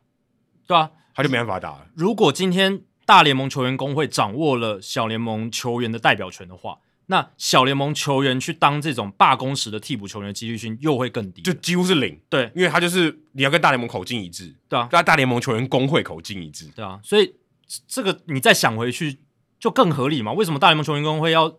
抢得争取小联盟球员代表权的先机？他可以在避免掉未来罢工的时候，他们如果大联盟球员宣布罢工，小联盟球员你也没办法出来对。做替补球员。可是小联盟球员其实他想打，有一些对可能对，对如果我可以上上大联盟，我可以领更高的薪水，球队虽然可能愿意付我对，跟那些原本罢工那些人相对比较少，但我还至少可以打啊、我有薪水可以拿，我干嘛要选择没有薪水？如果小联盟球员他们是自己组工会或者在外面找别的代表的话，就很有可能说变成小联盟的那个工会去跟大联盟资方自己谈，对就说哎、诶你看大联盟球员工会他们不打嘛，他们罢工嘛，那我们来打，我们来看看我们有没有机会来打嘛，我们选几个人，然后什么的，然后看怎么协调薪资条件，改善一些，搞不好小联盟球员就变成新的这些新一批的球员上去，小联盟球员工会被扶正什么的，当然这比较极端的一些但情但况，是有这有可能啊，这有可能啊，而且是很合理。对，所以就是这个是可能节外生枝的部分，就是我刚刚讲节外生枝的部分，所以大联盟球员工会某种程度上是希望把这个权利揽在自己的手里啊，对不希望去太多的变故的产生。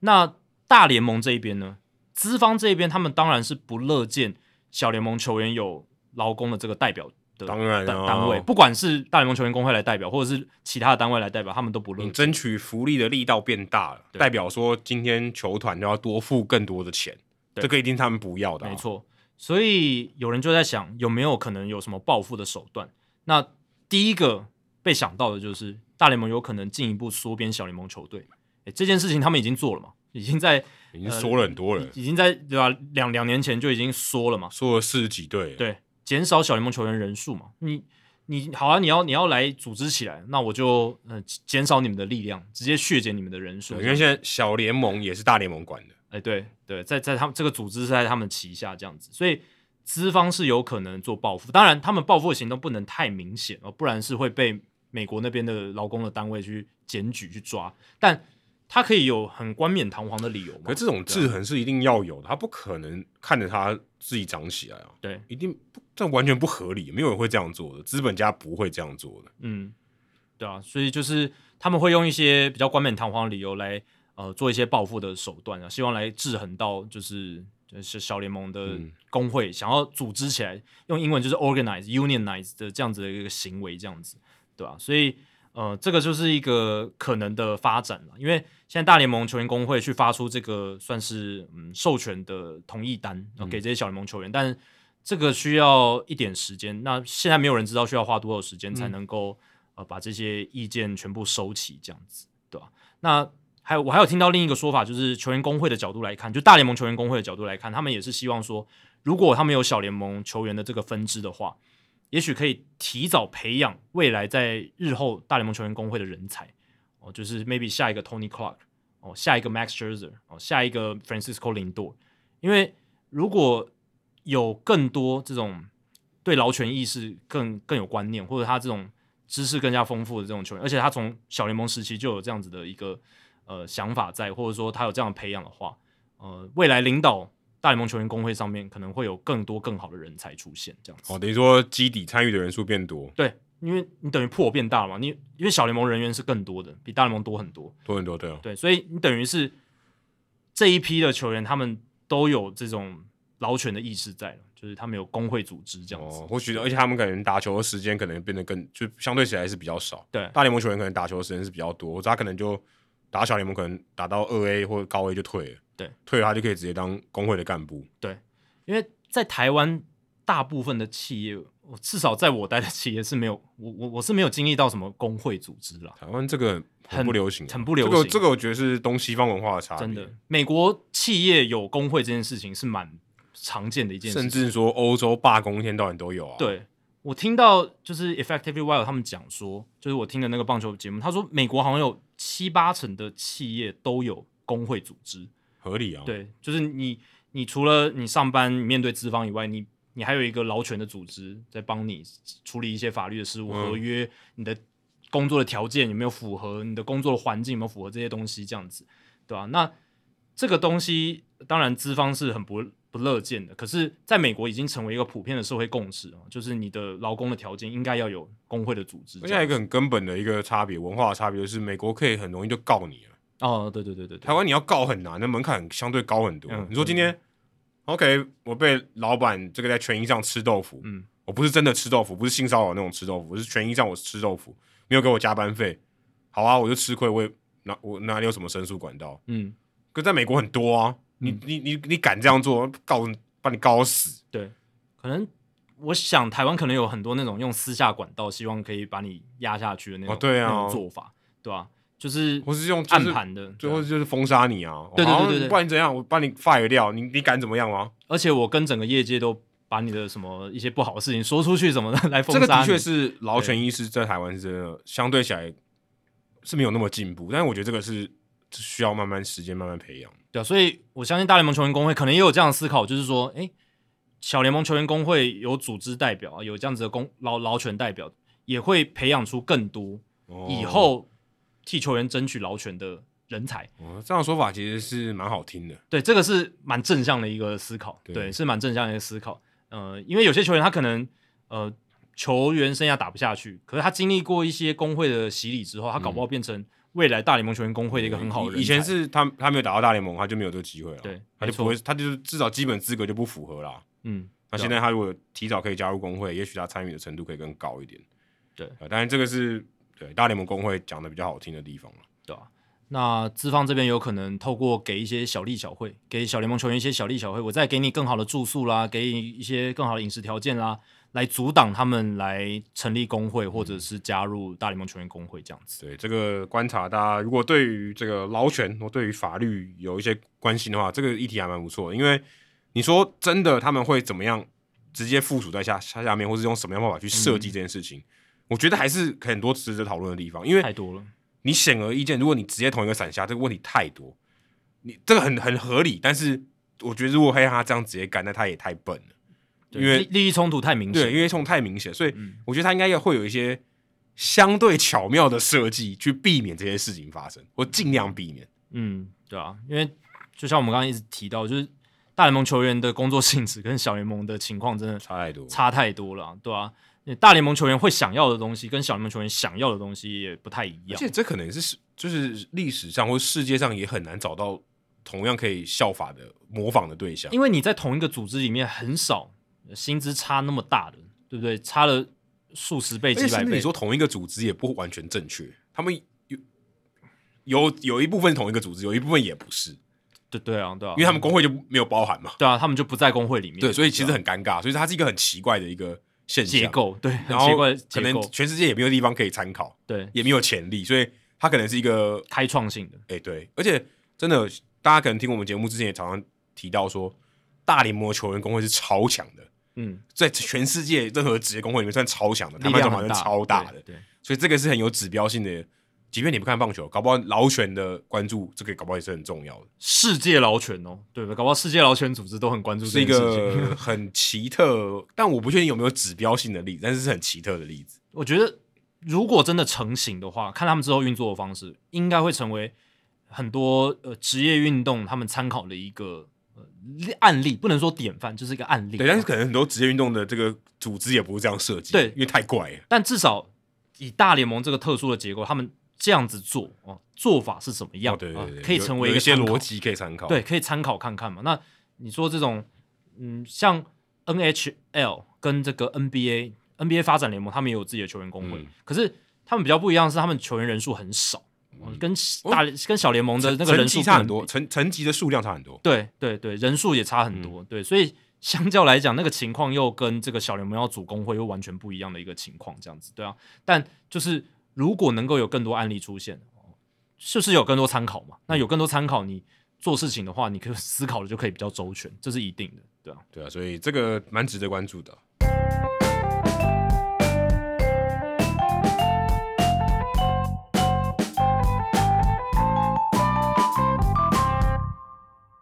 好，我们来解答一下刚刚这个冷知识的答案。诶，刚才讲到说，Bobby w e Jr. 啊，在最近二十二十是史上第五位，在他新人年第一年哦，不是新人年，是第一年就达成这个里程碑的选手。然后另外还有四个人，其中一个是 Julio Rodriguez，今年也达成了，还剩下三个人。你刚刚回答的是， Eric Davis 还有 Ronald Acuna Jr. 嗯，都没有。嗯都没有，前一个呢是一个叫做 Marty Cardova 的人，哦，我有听过，一九九五年我们在机场的车站，不是一九九五年达成这个里程碑。再来是 Alice Burks，这个算有名的吧？嗯，一九八七年他也达成二十二十，他有打过红袜队，，对，还有一个一九七七年 Mitchell Page，嗯，这个我没这我没听过，这我也没听过，但这只是五个人、嗯哦，所以你讲到名人堂球员，这里面都没有。对对，我所以真的很难。对，Marty Cordova 他就是只有新人年打的还算不错，接下来就下滑蛮多的，就是有有有有一种那种彗星感啦，因为他生嗯涯也不是特别长，我对他有点印象，因为他是一九九五年的新人王，对吧、那年二十四轰，二十二十道这样，那反而阿库尼亚，阿库尼亚其实蛮接近的欸，他新人年是第一年二十六轰十六道，差一点点，差一点我记点得他是有受伤还是怎样吗？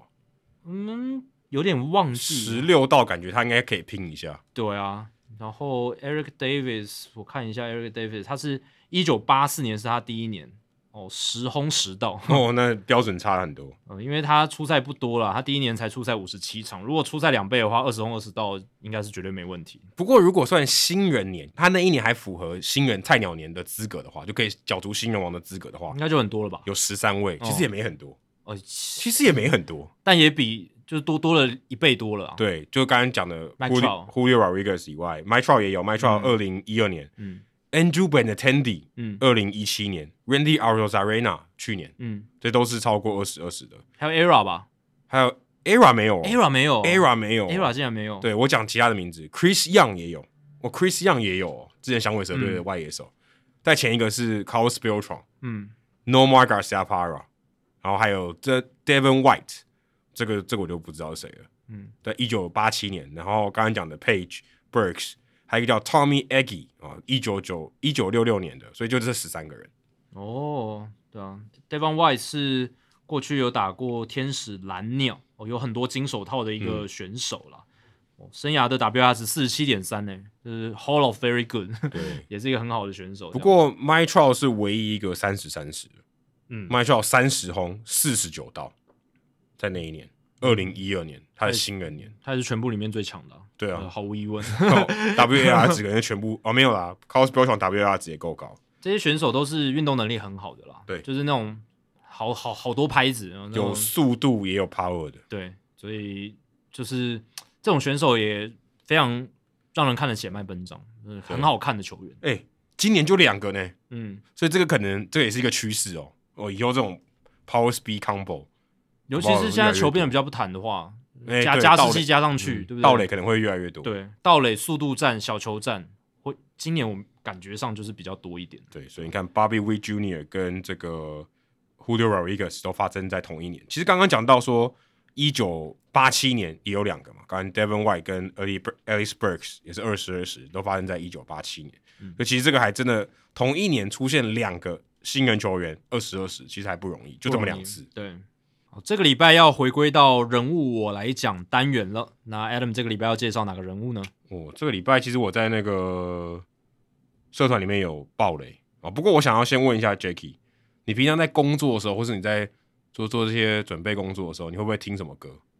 不会，因为我工作或念书，我是不不能听音乐的人，会你不会听音乐，对所以对对对也我不是一种仪式感。你不会说不是我要工开始工作的时候会听什么？我会被干扰，所以我通常都是安静的环境。哦，我反而是就是会听音乐，然后去嗯隔绝其他的。嗯，对我也没有真正在专心听音乐，但就是隔绝其他的。对，你的做法跟我我我我自己的哥哥就是这样，他他是念书或者是做事情的时候，他都听音乐这然样后子，反正我也没有在听，就是他就是隔绝。对对。但但我是会被干扰到了，就就算我试图不去听那个音乐，我还是会被干扰到，所以我就选择安静的环境。但我能理解，就是就像像像你们就是透过听音乐来隔绝外面的世界这或种是感就觉，是这种仪式感。啊啊啊哦，要坐下来做事情了，对音乐开起来，对对那感觉对就来了。对，就像工程师，有些人会听那种《环太平洋》，你看过《环太平洋》？《有有有有，环太平洋》他就会放《环太平洋》那个主题曲的音乐，哦很很热很热血。大场面那种感觉。对，然后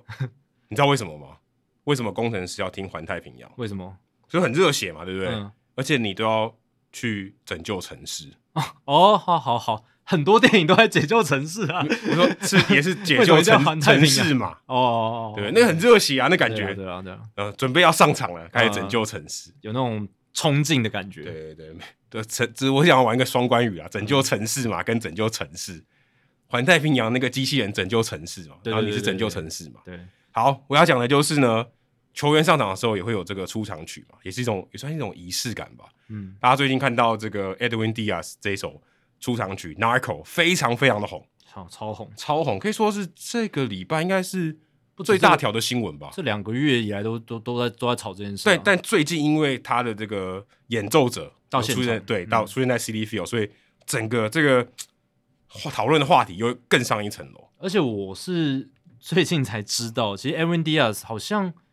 用这首歌用了已经有一阵子了。对，其实是二零一七年就开始用了，对其对实用很一阵子，所以这首歌在最近爆红，也是一个就是有点令人觉得诶不知道从哪里来那种感觉，你知道吗？对啊，就就诶，他也不是刚换啊，他其实也红了一，他也其实用了一阵子了。主要跟今年大都会战绩很好有绝对的关系。对，所以对啊今天就要来介绍一下《Narco》这首歌的两位啊，应该算三位啦。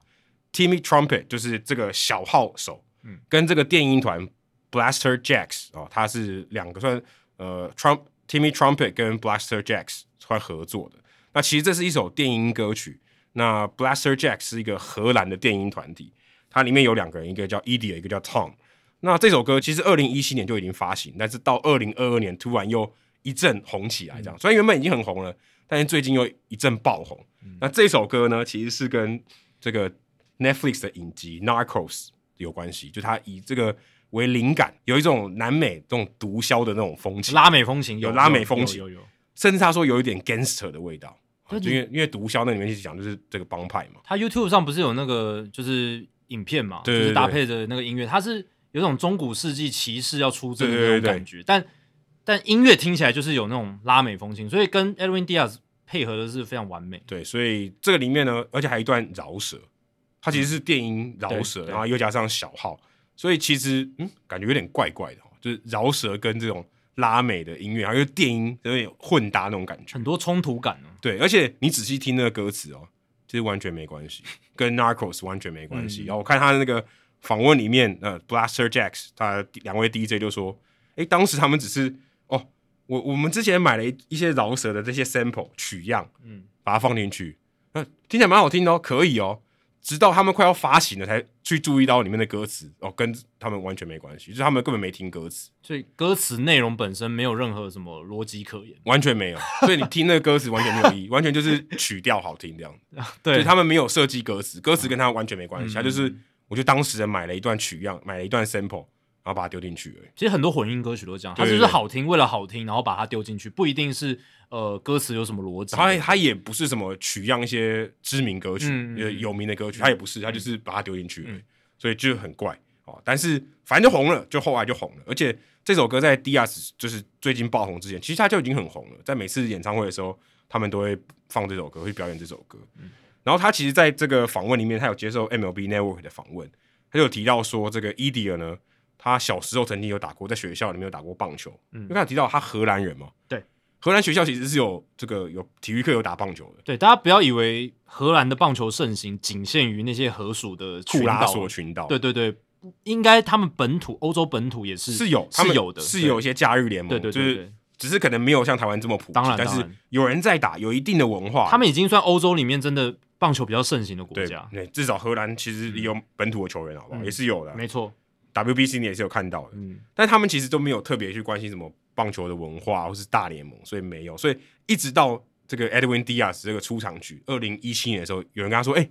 有球员用你们用 Naco 这首歌当做出场曲。”他才发现哦，原来他们的这个音乐在棒球场是有人注意到。。对但是就到二零二二年，因为大都会成绩很好，Edwin Diaz 感觉又更上一层楼，他自己也投了很史诗级的数据啊，所以 Naco 这首歌就突然就红起来了。嗯嗯，然后又加上这个 Timmy Trumpet，就是里面演奏小号的这个小号手呢，因为到现场表演，哇，嗯所以整个那个气氛又更好，又更上一层楼。你看影片可能已经爆红了吧？我就大爆红啊，他因为每有个一爆支红出场的影片都超多人点阅的，对。那这个 Timmy Trumpet 就是刚才讲的小号手，他也不是荷兰人，他是澳洲人，哦，离很远欸嗯但他根本也他根本跟棒球完全也没关系，他从小也没看过棒球。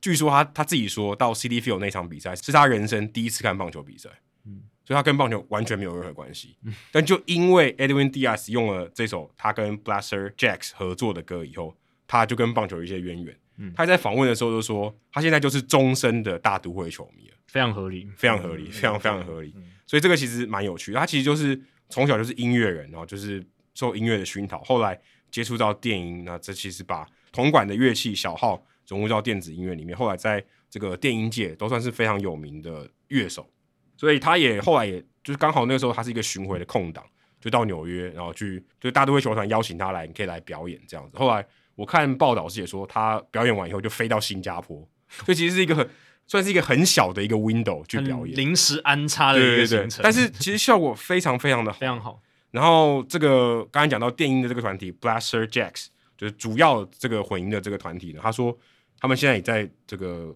虽然在申请签证当中，希望在季后赛的时候有机会可以现场表演。对我在每一个就是 Aaron Diaz 用 Naco 出场的影片底下，那个 YouTube 影片底下，第一个留言都是，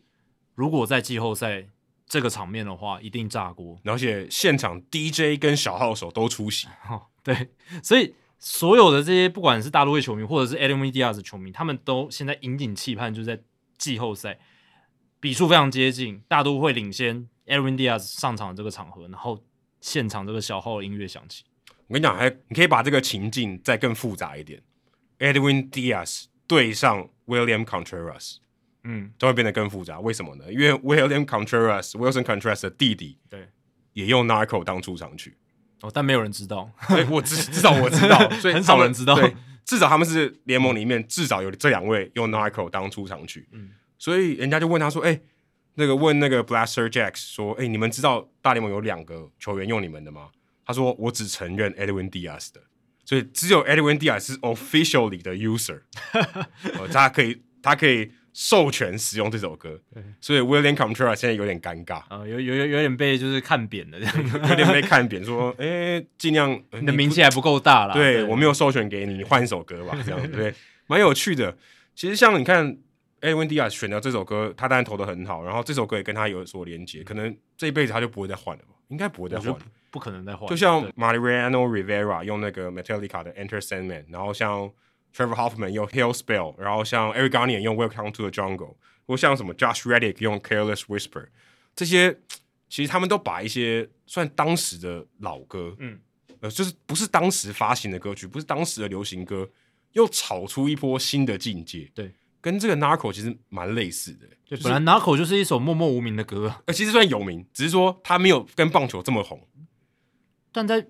我是说全世界乐坛也不是特别有名啊，就是说哦不不是说大家都听过，对，应该说电音界它很红，对对，在电音但界它很并红不是普遍的流行，没有到主流社会啊，对应该没有这到样主流讲，对啊对啊，对啊没有到非常主流。但因为棒球的关系，所以他把它带进了，可能主流很多很多人都对有听过。我看这个 Billboard，他好像因为这个 e d w i n Diaz 冲到榜前非常前面。对啊，在 Spotify 下载数也大爆冲啊，我现在每天也都会听个两三次啊，哦，真的吗？对啊我现在、对啊我今天准备这个的时候，我听了大概二十几次。对啊，所以他真的是真的被带入一个嗯，很很多人本来可能没听过，现在都听过，对，然后我看了一下，当时哦 e d w i n Diaz 选这首歌，他其实二零一六年刚上大联盟的时候，他其实不是用这首歌。然后呢，当时的这个水手队的行销副总叫做 Greg Green，讲说，哎、e d w i n Diaz 未来可能是我们这个很重要的终结者，我帮他挑一首歌，给就给他选。然后 Green 他其实在做这个行销副总之前，他在这个国王巨蛋 Kingdom，就是之前水手队的主场，他是做 DJ 的，嗯他很有音乐的 sense，就帮他选了这首，然后 Edwin Diaz 非常喜欢，所以他算是在很早期就帮他铺路，但是直到今年 Narco 跟 Edwin Diaz 才算是一个大爆红的一个结合。嗯，对，我觉得《Narco》这首歌的那个节奏的那个音乐，跟富邦悍将他们在介绍他们棒次先发棒次的时候，那个音乐有一有一点点点像类有一点似类似，风对格对有点类对，似那个节奏感蛮像的。对啊，那其实我看到这个事件，我其实有蛮大的心得、欸，就是觉得说，你看棒球虽然这是一个棒球的文化，说棒球圈，可是你看它结合这种流行或是音乐文化的时候，其实它那个力量是超级强大的，嗯，它有一种很特别的一个化学效应。对啊，你看，其实 Timmy Trumpet 这个小号手到现场演奏一就是一段，听起来很普通，对不对？就是这就是表演嘛，对不对？就就很多时候也会有人表演国歌嘛，对不对？或是演奏国歌或唱国歌，所以这么小的一个环节，可它却有这么大的感染力，这么大的影响力，我觉得是非常非常厉害的一件事情。嗯，所以看到说，其实利用棒球这个平台，它可以扩及的这个扩散力是非常大的。嗯，当你的这个角色对了 e d w i n Diaz 这个角色对了，被捧起来了，这个其实爆发力是非常非常强大的。对啊，就是一些天时地利人和的条件哦，然后加上是个好东西，然后给更多人有机会看到或听到的话，就有这个爆红的条件出现。对，你看，其实我觉得这个是可能，也许台湾或是呃，我们可以在思考的，什么样时什么时候我们可以用棒球这个平台产生一些很有影响力的东西。嗯，音乐是一个哦，当你音乐结合的很好的时候，它就是一个很大的加成的效益。对啊对，你看像 Baby Shark 之前那个 Para 用的时候，对啊，那时候那首歌已经很红嗯了，可是当他放到球场里面的时候，那个又是另外一个风景了。就是推波助澜啦，有扩大的这个对，效所果以。其实是非常非常厉害的。而且你看，我们其实把音乐跟棒球结合，刚才刚才讲到说这些出场曲，可台湾其实也蛮多，像他们也有仿效，就是日韩还有美国，就有什么赛后的演唱会啊，这些跟音乐的结合，嗯可你就觉得这个结合跟我们刚才讲到 Timmy Trumpet 或是 Blaster Jacks 跟 Edwin Diaz 这个出场曲的结合，你感觉这个融合度没有那么高。我觉得台湾有一个很好的例子，就是林志胜的出场曲，呃，应该说他的应援曲啦，就是那个少林足球的大师兄嗯对的影片、音乐。我觉得那个有一个文化现象了，就是其实他这个绰号，呃，算是让这个音乐跟他连接在一起对。然后只要想到这个音乐哦，就是大师兄林志胜要上来这种感觉，我觉得这个也有。然后还有就是，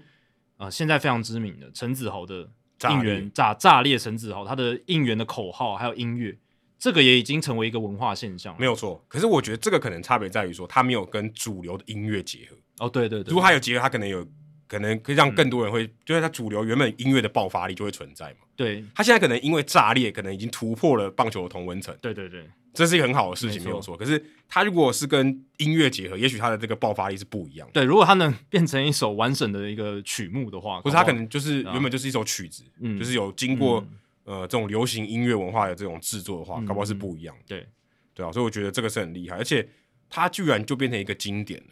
嗯以前以后人家谈到这个终结者出场曲，Edwin Diaz 跟 Narco 一定是一个经典啊。对我其实已经虽然有些人可能不认同，但我觉得已经超过 Enter Sandman 跟 Hell's Bell 或者是 Welcome to the Jungle 了。我觉得这一首搭上 Edwin Diaz 真的是绝配，然后那个节奏感，我觉得，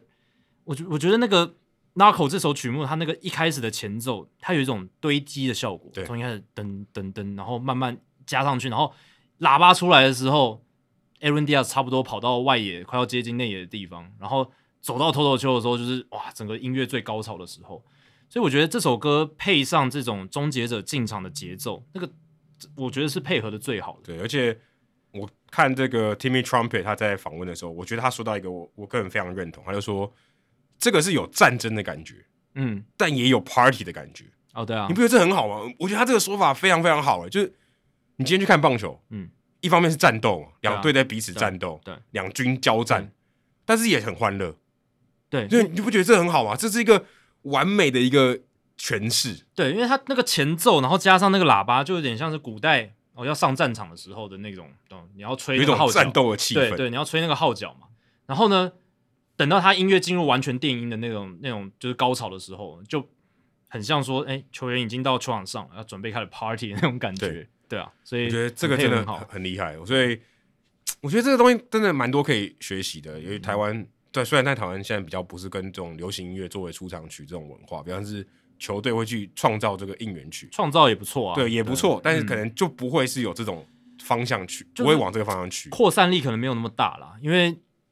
虽然陈子豪那个已经有突破棒球同温层，但大部分呢、哦其实还是棒球同温层比较热衷啦。就是对你说要突破陈子豪这一个加油应援，它终究是个加油应援曲，然后加油应援的口号。那要突破到一般的流行文化，就是难度是比较高的。或者你可能不会发现，哎、像 Blaster Jacks 他根本没有关注棒球，Timmy Trumpet 他没有专关注棒球，对，可他变成棒球粉丝了，嗯嗯嗯，他搞不好他的乐迷也来关注棒球，对，其实是好事，这是一个双向的交流。对，所以我觉得大家听到这个爆红，其实我觉得是蛮有蛮多感觉的，嗯就是文化之间的不同，电影文化跟棒球文化的一个冲击。对我觉得其实是很棒的，这是一个很好的现象，也大家可以多多去思考这个事情。不管是他的音乐很好听，然后他的这个呃 a v n d i 投的很好以外，文化的表现我觉得也是很重要的一个一个环节。也推荐大家去听听七号车周记，他们有聊到这个，嗯啊、对，那大都会的指定节目，哎、可以这样讲吗？可以他啊们不是官方指定节目，但是在台湾指定节目，对台湾 台湾这个关注大都会的人一定要去听七号车周记。好，接下来数据单元哦，这跟大都会就没关系了哦，是讲到刚才有提到墨西哥比赛有教师队，嗯，黄手头加入教师队以后，其实打的普普通通，也没有到非常好。就是跟他在国民队的时候差不多，对。然后呢，再加上国民队也来到教室的 Josh Bell 是打得很差的，就是到目前为止 OPS 是点五八三，就是加盟教室之后，他啊现在真的是 hell spell，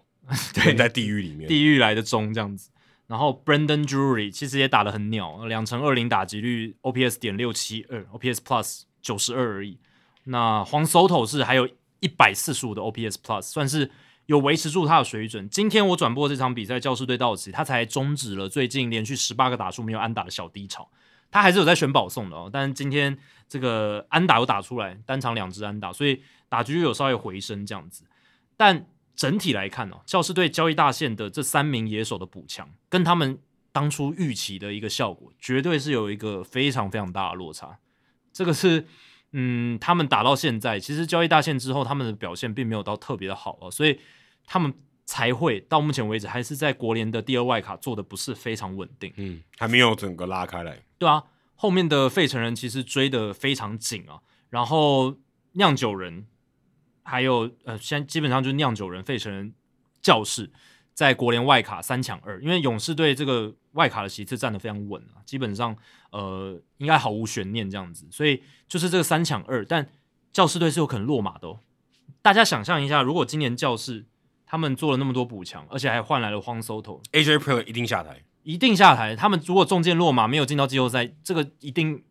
这个后果是非常非常严重的事情。所以他们现在，我看我感觉他们打球压力是蛮大的，对很大，这个一定很大对啊。啊，因为我觉得补强补成这样，他压力一定。可是我觉得这是双面刃诶、嗯我给你好的球，跟你更好的球对员，帮你这个补强战力，可是你压力就很大大。哎家期对你期待就更高对啊啦，对啊。那你没打出来的话，就批你批的更凶这样子。那今天数据单元要抢的是什么呢？就是国民队在送走了 Josh Bell 跟黄 Soto 之后，他们拉上来了一个墨西哥的三十岁老菜鸟，哎、又又是墨西哥，又有牵对很连在有一起，关系欸对，来自对墨而西且哥，教士队是哎、应应该离墨西哥最近的、啊，应该是吧？应该是最近的啦。德州也应该吧很近哦，呃对，不知道，但是应该是最近的。我觉得应该还是最圣地亚近哥应该是离或是提瓦纳超近的，然后文化关系上面也是连接比较深的吧？对对对啊对，应该是最近的，应该是最近的。对啊，那他们的国民队就拉上了一个来自墨西哥的三十岁老菜鸟 Joey Manassas。结果呢，Manassas 他打到目前为止的打击数据，比这个 Soto 哦、Bell、Drury 哦都还要好，哦都还要好。 那 Joey Manass- Manassas 这个球员是谁呢？来稍微介绍一下，他今年已经三十岁了，不过今年首度才登上大联盟，就是拜 Soto 这个交易案所赐，国民队进入这个彻底的大重建，也把 Soto 交易掉。那空出来这个一垒，还有右外野的这个位置的空缺，那 Manassas 刚好这两个位置都可以守，他也可以守左外野，所以就被拉上来。那他过去呢，其实常年都是打这个小联盟，然后还有就是加勒比海附近的这些中南美洲的联盟，还有就是嗯浪日本人职欸棒，对，超级浪人，真的是超级让人。他从十九岁哦、呃就已经进入职棒体系，当时是在勇士哦、后来有辗转到费城人、红袜的小联盟体系，然后今年是来到国民队。那过去在加勒比海联盟也打过这个呃墨西哥的联盟啦，这个委内瑞拉的啦，这些都有去打过这样子啊、主要是在墨西哥联盟。然后二零一九年他有去日本职棒打过欧力士队，二十九场的初赛打击的并不好，两成零六打击率，四轰十四分打点，OPS 点六五一，所以也只打了那一年就被放弃掉了，这样子，对吧、所以整体来讲呢，就是一个你刚刚讲了国际棒球浪人哦，大部分时间，怎么没有来过台湾？哎，对啊，怎么还没去台台湾湾都打他打的比 Soto 好更多，啊？但旅是台就是神他前几年那个时候，中职不流行洋炮啊，啊，洋炮这两年才开始比较 多啊。真的。对啊你这那个关键哦， 那刚好他最近又打得特别好，又上大联盟，对这个关键哦。有点错过如了啊。果他没有被扣到，搞会来台湾。，哦对，我觉得是有可能的。以现在我们中华职棒那么在洋炮上面比较嗯开放的情况之下，那去年他有参加二零二零年东京奥运，就是二零二零东京奥运是在去年打的。嗯那他是代表墨西哥代表队，他是阵中表现最好的球员，十二个打数，六支安打，五成的打击率，一发全垒打，一支二垒安打，四分打点。哦，还不错哎。还不错。那 墨西哥去年在东京奥运是零胜三败，排名垫底啊，所以以他这样的打击成绩，真的就是全队上面最好的。所以他也算是在小联盟苦熬非常久，在国际棒坛浪了非常久之后， 诶，总算在今年在国民队的三 A 打出了很好的数据哦，九十六场初赛，两成八六的打击率，二十轰，六十四分打点，OPS 点八三零。可是以这样子的年纪，三十岁，然后他又就是这种一垒手、角落外野，然后过去又呃在小联盟沉浮了这么久，老实讲啊，就是没有什么未来性。大部分的时间可能球队找他来就是什么，就是陪练的，嗯，对吧？那今年完全就是因为国民队把整个球队都掏空了嘛，几乎掏空了哦，然后然后就是应该说把主将掏空。对主将掏空了，对主将掏空，当然新秀还是有的，对新秀还是有，但主将主将掏空，Soto 跟 Bell 一离开，那右外野跟一垒这边就完全空掉了嘛，嗯，他的机会来了。他的机会就来了。那反正国民队现在也没有战绩压力，那他刚好在一垒右外野这边也没有什么大物新秀要立即的来做培养啊，所以就让 Joy Manassas 上来打吧。诶，结果 Manassas 上来之后，二十八场初赛，截至今天为止啊，三乘二七的打击率，上垒率三乘六一，然后长打率点五六六，OPS 点九二八哇那，OPS 好啊 Plus 一百六十三，然后比刚才 Soto 一百四十五还要高哦，这个百分之二十左有，右点尴尬哦，有点尴尬啊，对啊，当然就我 Manassas 替代你的人打得比你还好呃，对啊，而且这个替代人还不是什么大物新秀，还是 就是完完全名根不本见连经传，对啊，连大都没 有，不呃只能说有点老， 对，只能说有点老有。点老，对啊， 三十岁了，对吧、完全比较没有什么未来前瞻性。诶，可是他到目前为止的打击成绩，竟然是比 Soto、比 Bell 还有 Jury 都还要好。当然，你说他这个成绩能维持多久？我觉得应该维持不久了哦。但是在这从八月二号到现在也过了多久？一个月了，对不对？一一个月的时嘞间，一个月他打成这样，其实已经够好了。对啊，会让教师队挂不住面子，整个面子挂不住。说真的，他就算即刻退休，他说：“哎、老爸之前在这个黄手斗被交易之后，我打的比黄手斗还好，可以说嘴一辈子。两个月也可以说嘴一辈子啊，因为这个是一个名人堂等级的球星，然后你有两个月的时间打得比他好，而且就对在刚被交易我的时候取代了名人堂球星， 对，然后我打的比他好。然后如果看 WRC Plus 的话，Meneses 到目前为止在上大联盟之后是一百五十七的 WRC Plus，、嗯也是非常好，高于联盟平均百分之五十七。那 Soto 呢是只有一百四十七。当然，我会觉得这个两个人数据翻转应该很快就会发生，因为 Soto 最近的棒子，因为看这场比赛他的打击状况，接下来应该会慢慢热起来。所以呃，应该之后会就会很快很快就会出现黄金交叉啦，因为 Manassas 的实力呢跟 Soto 应该是差了不止三个档次，可能五个档次以上。对，嗯，差不多中华职棒跟大联盟的差别。呃有嗯应应该有，应该有，我们不说差别有多大，但就是差不多这么多差别。就是那个距离。对对对，那你会说，那为什么现在 Manassas 可以打得这么好，甚至还超出 Soto 的数据？诶，而且样本是一个多月了，也不是说两三场比赛。对，这就是棒球好玩的地方。今天你一个实力上放大样本，呃，跟明星球员差很多档次，他在一两个月的时间里面都可以打得比他好很多，呃、打出一个就是他一阵的高潮。这很可能就是因为呃，Joey Manassas 他没有什么 pedigree，他没有什么很好的过去的小联盟资历什么，所以他刚上大联盟，对方的投手这些大联盟投手也不会特别提防他，可能各队的情搜对他也不是做的很认真仔细，就想说啊，反正就是一个上来的一个杂鱼这样子。虽然他在小联盟打得不错，可是这样子的选手，OPS 点八三二一垒手这种等级的小联盟打者一狗票嘛，嗯、太多了。太多了， 太多了，所以我是我在想啊，应该就是因为呃，对于 Manassas 没有太高的期待，所以情搜上面没有那么认真来来对付他，然后可能好球率非常高，所以就被打了比较多的安打跟哇，全垒就是打在对的时间有好的表现。而且相对来讲，国民队本来就是大家面对的时候压力比较小的一支球队，哦，不会哦，最近还这个打爆了大都会呢。但这一两场嘛，这都对可能发生的。但就是他们相对来讲，就是大家比较不会去严加提防的一支球队，对吧、所以我觉得种种因素造成这样的结果。而且你如果呃去看 Joey Manassas，他的一些数据上面显示出，其实在整个运气上面还是比较好的啦。他的这个 BABIP 是三乘六六，他又不是 Go Paul Goldschmidt，对啊，所以这个还是高于平均。大联盟今年的 BABIP 场内球安打率的平均值是两成九一，其实是很低的，嗯，很低。很低。那三乘六六明显是比较高了，所以呃，接下来 Meneses 的成绩势必会下修，那 Soto 势必会是一个比较好的成绩的打者。可是我只是觉得，哎、这个一个多月来，Meneses 也算是让这个教士队的脸皮有点挂不有住点，有点挂不住，真的，是有点挂不住这样子，因为他需要就是短期你要一个 push，对啊，结果你打人，当然 Soto 长久下来十年绝对打得比较好，可当是然。我希望就是你这两个月给我打更好一点。如果这两个月教士队真的挤不进季后赛的话，那绝对会是这个赛季又是一个最大条的新闻。 AJ 又是 Preller 教直士接下台， 真的。好，以上就是《h i d o 大联盟》第两百八十五集的全部内容。如果大家喜欢我们节目的话，请千万记得不要推荐给你的朋友，因为这样做的话，你很快就会变成朋友里面最懂大联盟的那个人了。你朋友没有听到《h i d o 大联盟》，大联盟的知识就会越来越跟不上你。假如你有任何棒球相关的问题，我们的听众信箱随时欢迎来信，你可以在节目叙述和我们的官网 h i d o mlb.com 上面找到。还有，别忘记到 Apple Podcast、Spotify 继续给我们五星评价和留言回馈。让我们能够做得更好，也让还没有听过 Hido 大联盟的朋友可以更快的认识我们。如果你写的不错的话，我们也会在节目开头中念出来，分享给大家哦。哦，我今天讲了七个小时的话，到现在还没有扫虾，这也算是一个成就了。你要吃喉糖 吗？旁边有啊，呃 OK，对我看到旁边有喉糖。好，今天就到这里，谢谢大家，拜拜拜拜。